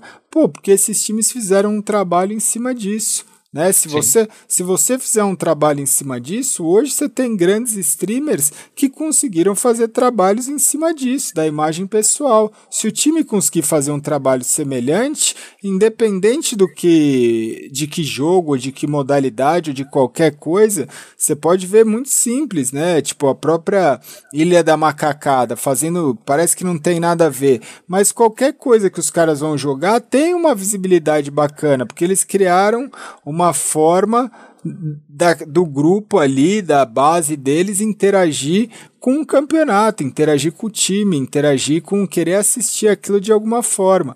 E muitas vezes o time fica achando que quem tem que fazer isso é o organizador do campeonato, e não é só o organizador do campeonato. Né? O, o, existe o organizador, existe o time, existe o jogador todos esses três, né, um, um, tripé, todos esses três são responsáveis. O jogador tem que levar as pessoas para que assistam ele jogando profissionalmente ali uma partida. O time tem que levar isso e o campeonato tem que levar isso, o campeonato ou evento. Só depender de uma coisa não adianta, né? Você vai assistir um jogo de futebol do hoje do Paris Saint-Germain porque tem lá o campeonato, a, a, a Eurocup, a UEFA fazendo lá a, o marketing, tem o, o PSG fazendo marketing, tem o Neymar fazendo marketing dele. Né? São, são três empresas diferentes fazendo a divulgação.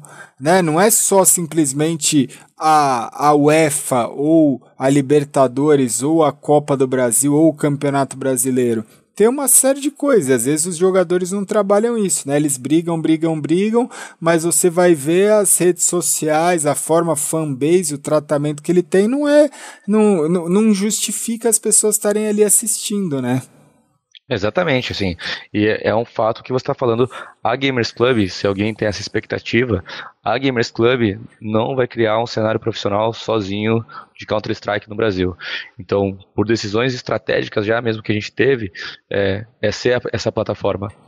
Só que a gente vai estar atento a diversas oportunidades e abertos como a gente sempre esteve. Então, várias coisas aconteceram. Teve Qualified Minor, teve Max 5 Invitational, teve BPL né, da ESL. Teve o Encontro teve, das Lendas. Encontro das Lendas. Teve, teve, tiveram vários campeonatos onde a gente não realizou sozinho, mas a Gamers Club participou ativamente para que esses campeonatos acontecessem. Campeonato da é, Logitech Challenge que deu vaga para a Argentina, que o pessoal da NTZ foi lá jogar, Tio Kill, é, Qualified uh, Cara, a própria G3X Cup tem um monte. Porque tem um monte de campeonato que não é presencial, mas utiliza a plataforma online da GC como classificatória, né, cara? Sim, sim, não, e, e com certeza. E, e, além disso, a gente está falando de. de, de Uh, de uma plataforma onde você consegue dar essa visibilidade para o campeonato para que tenha mais inscritos, para que tenha mais pessoas assistindo, né? São essas 700 mil pessoas que estão lá. E, mas assim, não fiquem tristes, porque a gente quer muito um cenário profissional forte no Brasil. Então a gente está buscando parceiros, ferramentas para conseguirmos ter esses campeonatos que todos nós queremos. Então, pô, é óbvio que eu adoraria ter um campeonato de 100 mil reais de premiação. É óbvio que eu preferiria ter um cenário competitivo muito mais forte aqui no Brasil uh, do que todo mundo precisar ir para fora para poder viver do Counter-Strike jogando.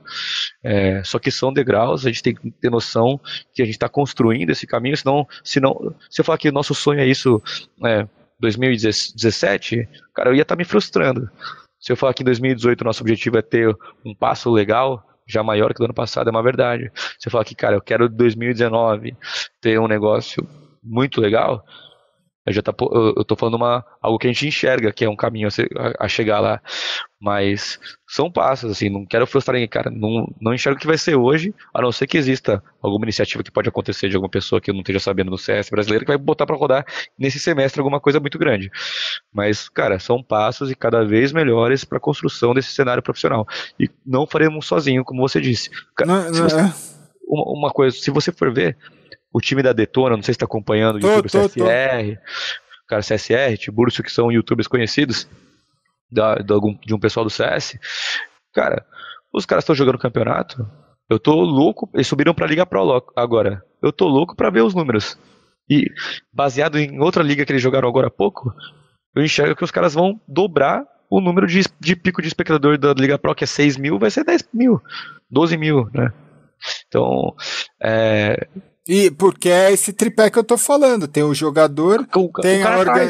tem, tem o jogador, tem a organização e tem o campeonato em si. Né? Você ficar na expectativa que só o campeonato vai fazer o espetáculo, o UFC não vai fazer o espetáculo se não tivesse lá o Anderson Silva, se não tivesse lá o Minotauro, se não tivesse lá, sei lá, quais lutadores lá. Tem toda uma, né? Tem toda uma base ali por trás daquilo que faz, um, faz com que as pessoas queiram assistir aquele evento como, como um todo, né? Não é só, não é só o show, né? E, e, mais espectadores, maior impacto para os patrocinadores, maior impacto para os patrocinadores, mais verba de patrocínio, mais verba de patrocínio, e aí a gente consegue compartilhar mais do que a gente compartilha para esses projetos de campeonatos profissionais. Basicamente é isso, né? Hoje a gente tem uma necessidade X de capital que a gente investe em uh, infra, infraestrutura e pessoas, mas que sim estamos buscando parcerias para que consigamos buscar essa, esse capital para entregar para o que a gente quer. Assim, a gente está conseguindo construir isso muito bem com os parceiros que a gente tem hoje e a gente enxerga evoluir muito junto nisso. Cara, acho que é isso, né, cara? Porque é... Não, e, e, e, um negócio bacana que eu acho que é, que é legal, porque assim, muita gente. A, é, a base da GC é muito grande, mas tem muita gente hoje que acompanha o Counter-Strike e joga casualmente, né? Tem muita gente. E aí, você tá assistindo, foi, foi uma mudança engraçada que eu, que eu vi no, no meu próprio chat, cara. Assim, o pessoal falando assim, porra, o Gaules no, no, no MM era cansado e na GC ele tá jogando bem.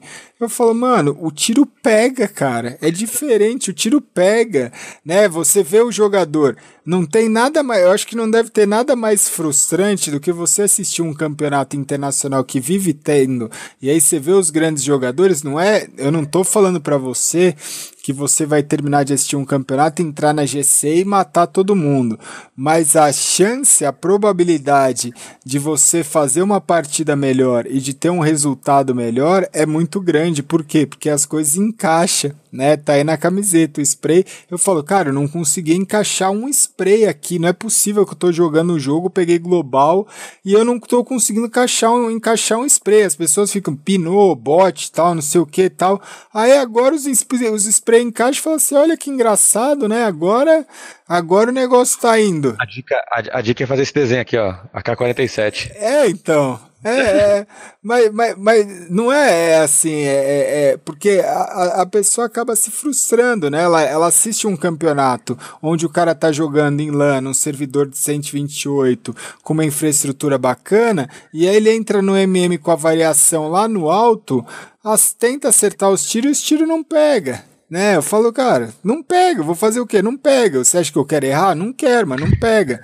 Agora os tiros começou a pegar. Aí eu falei, pô, agora, agora eu falei, pô, mas, mas tem que passar, você tem que passar por um processo. É uma escola bacana também. Né? Era o que a gente tava falando, não sei se foi antes ou durante o bate-papo, que é isso, cara. Ser global, você ter lá a sua patente e tal, é bacana. Dá, a própria Twitch coloca lá, se eu sou um streamer lá, que eu, se eu não tiver o global, se eu for supremo, se eu for águia, vai ter uma relevância menor. Então, você vai lá e você pega o seu rank, mas pra. Não, pode falar, pode falar. Não, não, eu tô falando, pra, pra você ter, é, é, é quase uma peregrinação para você, você, você sofre, é árduo, é um negócio, é um, é um negócio árduo, né? Com certeza. A próxima meta é, ó, a galera da Twitch aí, ó, vamos colocar o skill level da Gamers Club aí também na, na, é, na Twitch aí. É, exatamente, cara. É um negócio, cara, o, o, skill level, eu vejo, eu vi bastante gente agora no MM usando o númerozinho do, do, do level da, da GC. Já dá para fazer isso no Nick, Como né? Começou essa, começou essa moda aí da galera agora. É. A, a galera tá aproveitando o MM pra dar uma mentidinha aí no skill level deles, aí, colocando no nick, mas. Porque você consegue editar lá, né? Você põe o que você quiser lá. É, você põe o que você quiser, é. exatamente. Mas eu, eu, eu acho que, que, é, que é bacana, é uma plataforma é, justa, honesta em relação a, porra, os objetivos, as metas, as, o que você passou dos valores e, cara, a gente vive num país onde é isso, a gente tem que fazer a coisa, não é todo mundo que consegue fazer tudo por amor e quando você consegue criar algo, criar uma empresa e criar uma infraestrutura, você precisa entender os gastos de tudo isso, porque é muito complicado, né, cara? No Brasil. Acompanhei, acompanhei algumas das suas dores e das suas, suas alegrias. É, e é bem, sei como é que por você ter vivido coisas para experiências parecidas. Sim. E pô, você foi um cara extremamente corajoso aí que com certeza ajudou a abrir caminho para que a gente conseguisse trilhar o que a gente vem trilhando hoje. Você também faz parte dessa história. Sim. É, é muito legal. E é, eu nunca te falei isso, né? Mas é, você faz parte dessa história do, do seu jeito, por ter abrido muitos caminhos pra gente. É, e, e, e o, o, o que eu levo hoje, o que eu parei pra. Por ter, por ter abrido, eu falei por ter aberto. Por, ter, aber... é, ah, por ter aberto. É, a gente tá cansado, já é meia, quase meia-noite. Foi quanto mas... tempo de papo já também já? Já quase três horas, né? Minha nossa. É, porque o, o, o, o, o que a galera mais tem que entender é que, tipo a gente faz porque gosta, precisa ter um retorno, precisa ter um retorno. Mas a gente gosta, a gente é apaixonado, não é fácil. Como nada na vida é fácil, tudo que vem fácil também vai fácil. Então é um negócio que hoje eu me sinto realizado fazendo as coisas que eu tenho feito de uma forma mais simples, ajudando da forma que eu posso, contribuindo da forma que eu posso e passando, eu tô feliz, completo, passando um, um, conhecimento que eu acho que é o mais interessante e, e, as pessoas vão achando isso da melhor forma possível. Vocês, através da Gamers Club, estão fazendo um um trabalho fenomenal em relação a trazer uma infraestrutura para muita gente que não tem essa infraestrutura para jogar, né? Trazer uma, um servidor de qualidade, trazer uma forma, trazer um formato, trazer ma maneiras que é acessível, né? Eu falo assim, cara, é acessível. Você arrumar desculpa, todo mundo arruma. Eu sei que a gente vive num, num país que está complicado financeiramente, mas pô, é, é o preço, às vezes, de uma refeição, é o preço de, de, um, de uma saída, é o preço de uma balada, é o preço de, de, de, de, um, de um fast food. Você pode estar ali investindo num sonho seu, seja através da Gamers Club, seja através de um curso, seja através de um, de um, de um ensinamento, seja, seja através. Vá pelo caminho, procure, né? Não, não vai vir nada de graça, não vai cair nada de graça no seu colo, né? Até, até, até aqui, você vai estar tá gastando gastando ou investindo duas horas, duas horas e meia, três horas, numa coisa que vai ter gente que entra e fica 15 minutos, 20 minutos, tem gente que fica às três horas, a grande maioria que eu vejo, eu vejo pelos relatórios também, o pessoal fica às três horas, tem muita gente que absorve. Você está investindo um tempo seu, eu tenho certeza que você vai sair desse bate-papo às vezes com uma outra mentalidade do que que você pode, cara, o que, o que que é a Gamers Club, como é que funciona, qual que é, que eu, que eu acho que é, é, é, é, um negócio, é um trabalho muito árduo, né, cara? Eu acho que apontar o dedo, hoje a galera mais aponta o dedo, não é fácil, a gente nem entrou em vários embates que é isso de banimento de cheat, de uso de cheat, de denúncia, de. Cara, tem mil coisas que assim, aqui, é, aqui é para tirar o melhor. Mas é muito complicado você. Imagina, se coloque. É o lance da empatia que a Nive falou. Se coloque no lugar do outro. O que, que você fez? O que, que você faz? Não te dá o direito só porque eu faço. Ou o Fly faz, não te dá, não dá o direito da gente falar que a gente é melhor que você.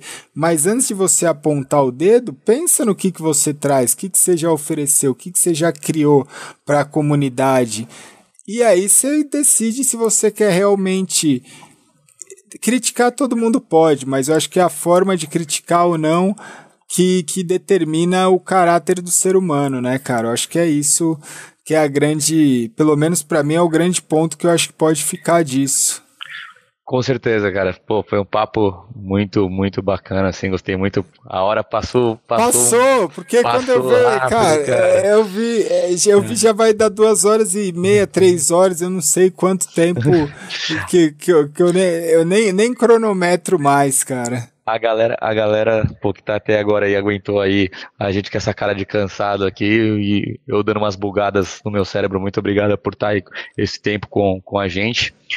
E aí, um, um recado importante que você falou que eu acho que é legal eu passar para as pessoas, é, eu acho que críticas são sempre muito bem-vindas. Sim. Né, eu tô pô, total disposto a ouvir. Um negócio que, baseado no que a gente está conversando, acho que é um negócio legal que eu, a gente pode fazer. Um Gamers Club responde, abrir esse com a galera, deixar a galera entrar e perguntar para eu falar por que das coisas. Então acho que é um negócio legal da gente tá, ter essa interação com a comunidade, que já era um, era um projeto nosso há muito tempo que, que a gente queria fazer, mas a gente não botou para rodar e agora eu acho que pô, você é um cara próximo da gente, teve Sim. dúvidas muito tem, e mesmo assim tem dúvidas parecidas com da comunidade, então acho que faz muito sentido a gente colocar isso para rodar o quanto antes. Agora esse esse Gamers Club responde para levar essas dúvidas para a galera, mas um, um, negócio que eu acho que é legal de falar para as pessoas é que uh, Bom, primeiro sobre os sonhos do, do, esporte, cara, além de ser jogador, você pode trabalhar de outras formas no meio, como o, você está fazendo, como gente, ouvindo aqui para o nosso time também. É, e quando você vê por que, que a Gamers Club aconteceu alguma, algum tipo de decisão e, e você é, fala assim, cara, por que, por que a Gamers Club está fazendo isso? Eu vou, eu vou resumir aqui as regrinhas que são os nossos valores, dos quais quem se sentir convidado pode se inscrever no nosso programa de processo seletivo vagas.gamersclub.com.br que tem as nossas vagas e entender também se você for um jogador do Gamers Club entender como a gente pensa, como a galera aqui, daqui de dentro pensa assim. Então, aproveitei fazer um jabazinho ali da vaga, mas é Não, isso aqui não tem. Foi, foi, foi sem querer. Não. Sem querer não, sem querer não, mas foi, foi. Mas é... isso daí é, uma, é um serviço de utilidade pública, é. né? Então, é, basicamente, cara, quais são as regras do que a gente fala assim, cara, vamos para esse caminho ou não, assim. Então, primeiro valor da Games Club, cara, é a comunidade em primeiro lugar. Então, a gente enxerga que se, por exemplo, uma liga pro hoje com muita grana e interferir na qualidade de outras coisas que a comunidade, a maioria da comunidade não estaria sendo colocada em primeiro lugar, né? É, tendo recursos limitados. Então, se você é um parceiro que quer fazer um negócio grande, estamos abertos para conversar aí. Ou você é um cara que tem uma ideia muito boa, estamos abertos para conversar. Sim. Então, comunidade em primeiro lugar.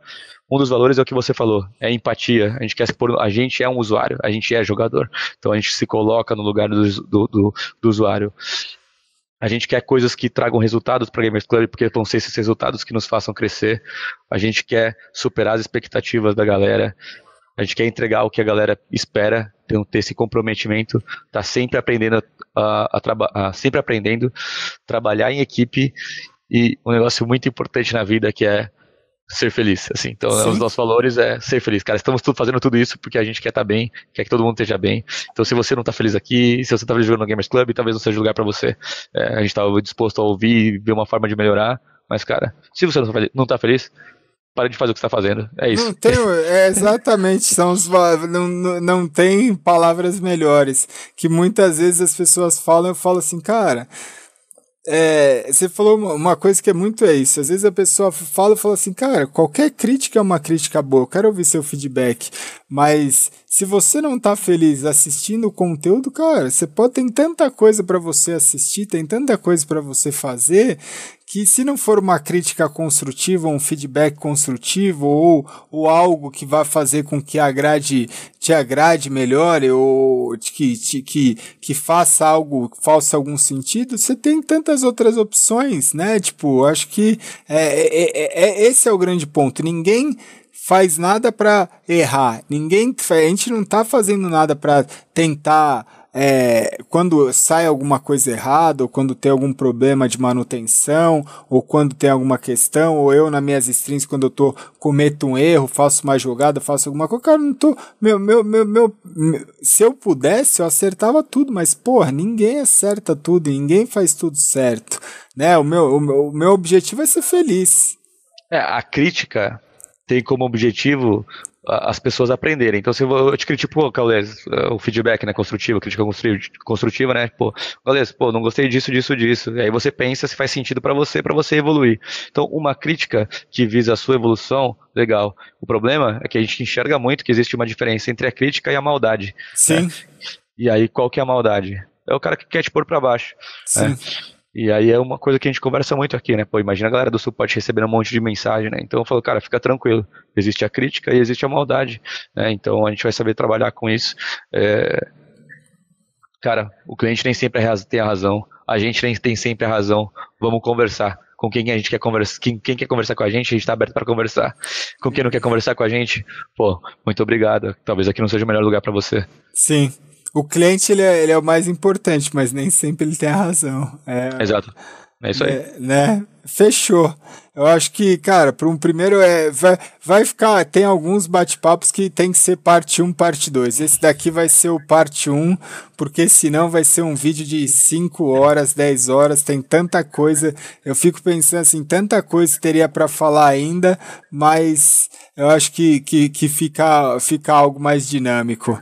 Eu pelo, eu, pelo menos, eram os pontos que eu queria bater, eu acho que assim, que, que eu acho que é isso, né? O, o grande interesse da, da galera era conhecer mais sobre Gamers Club, era conhecer mais sobre o pensamento, o porquê das mudanças, o porquê das decisões, o porquê dos formatos da liga, do que, que tem aí por vir, o que, que pode esperar. Eu acho que é essa de como funciona, né? Os, os, os bastidores de quem comanda aí o negócio, a ideia de onde surgiu, o porquê que surgiu, e principalmente eu acho que o mais legal é que vocês puderam ver que a pessoa que está hoje à frente disso é uma pessoa que tem o mesmo DNA que a gente tem, jogador. Às vezes, se é aquilo, você fala assim, o cara não entende nada, esse pessoal daqui, cara, vai com calma, porque o Fly aí, ó, quando ele tava jogando, muitas vezes você não era nem nascido ainda, né? Então vai com calma aí, que é, a intenção não é prejudicar ninguém, a intenção não é fazer algo errado, a intenção é fazer o bem, mas você não, nem sempre o jogador que é o cara vai lá e bate a falta, bate errado, tu, o torcedor xinga, falou, pô, se o cara quisesse bater errado, ele não, não ia ter batido a falta,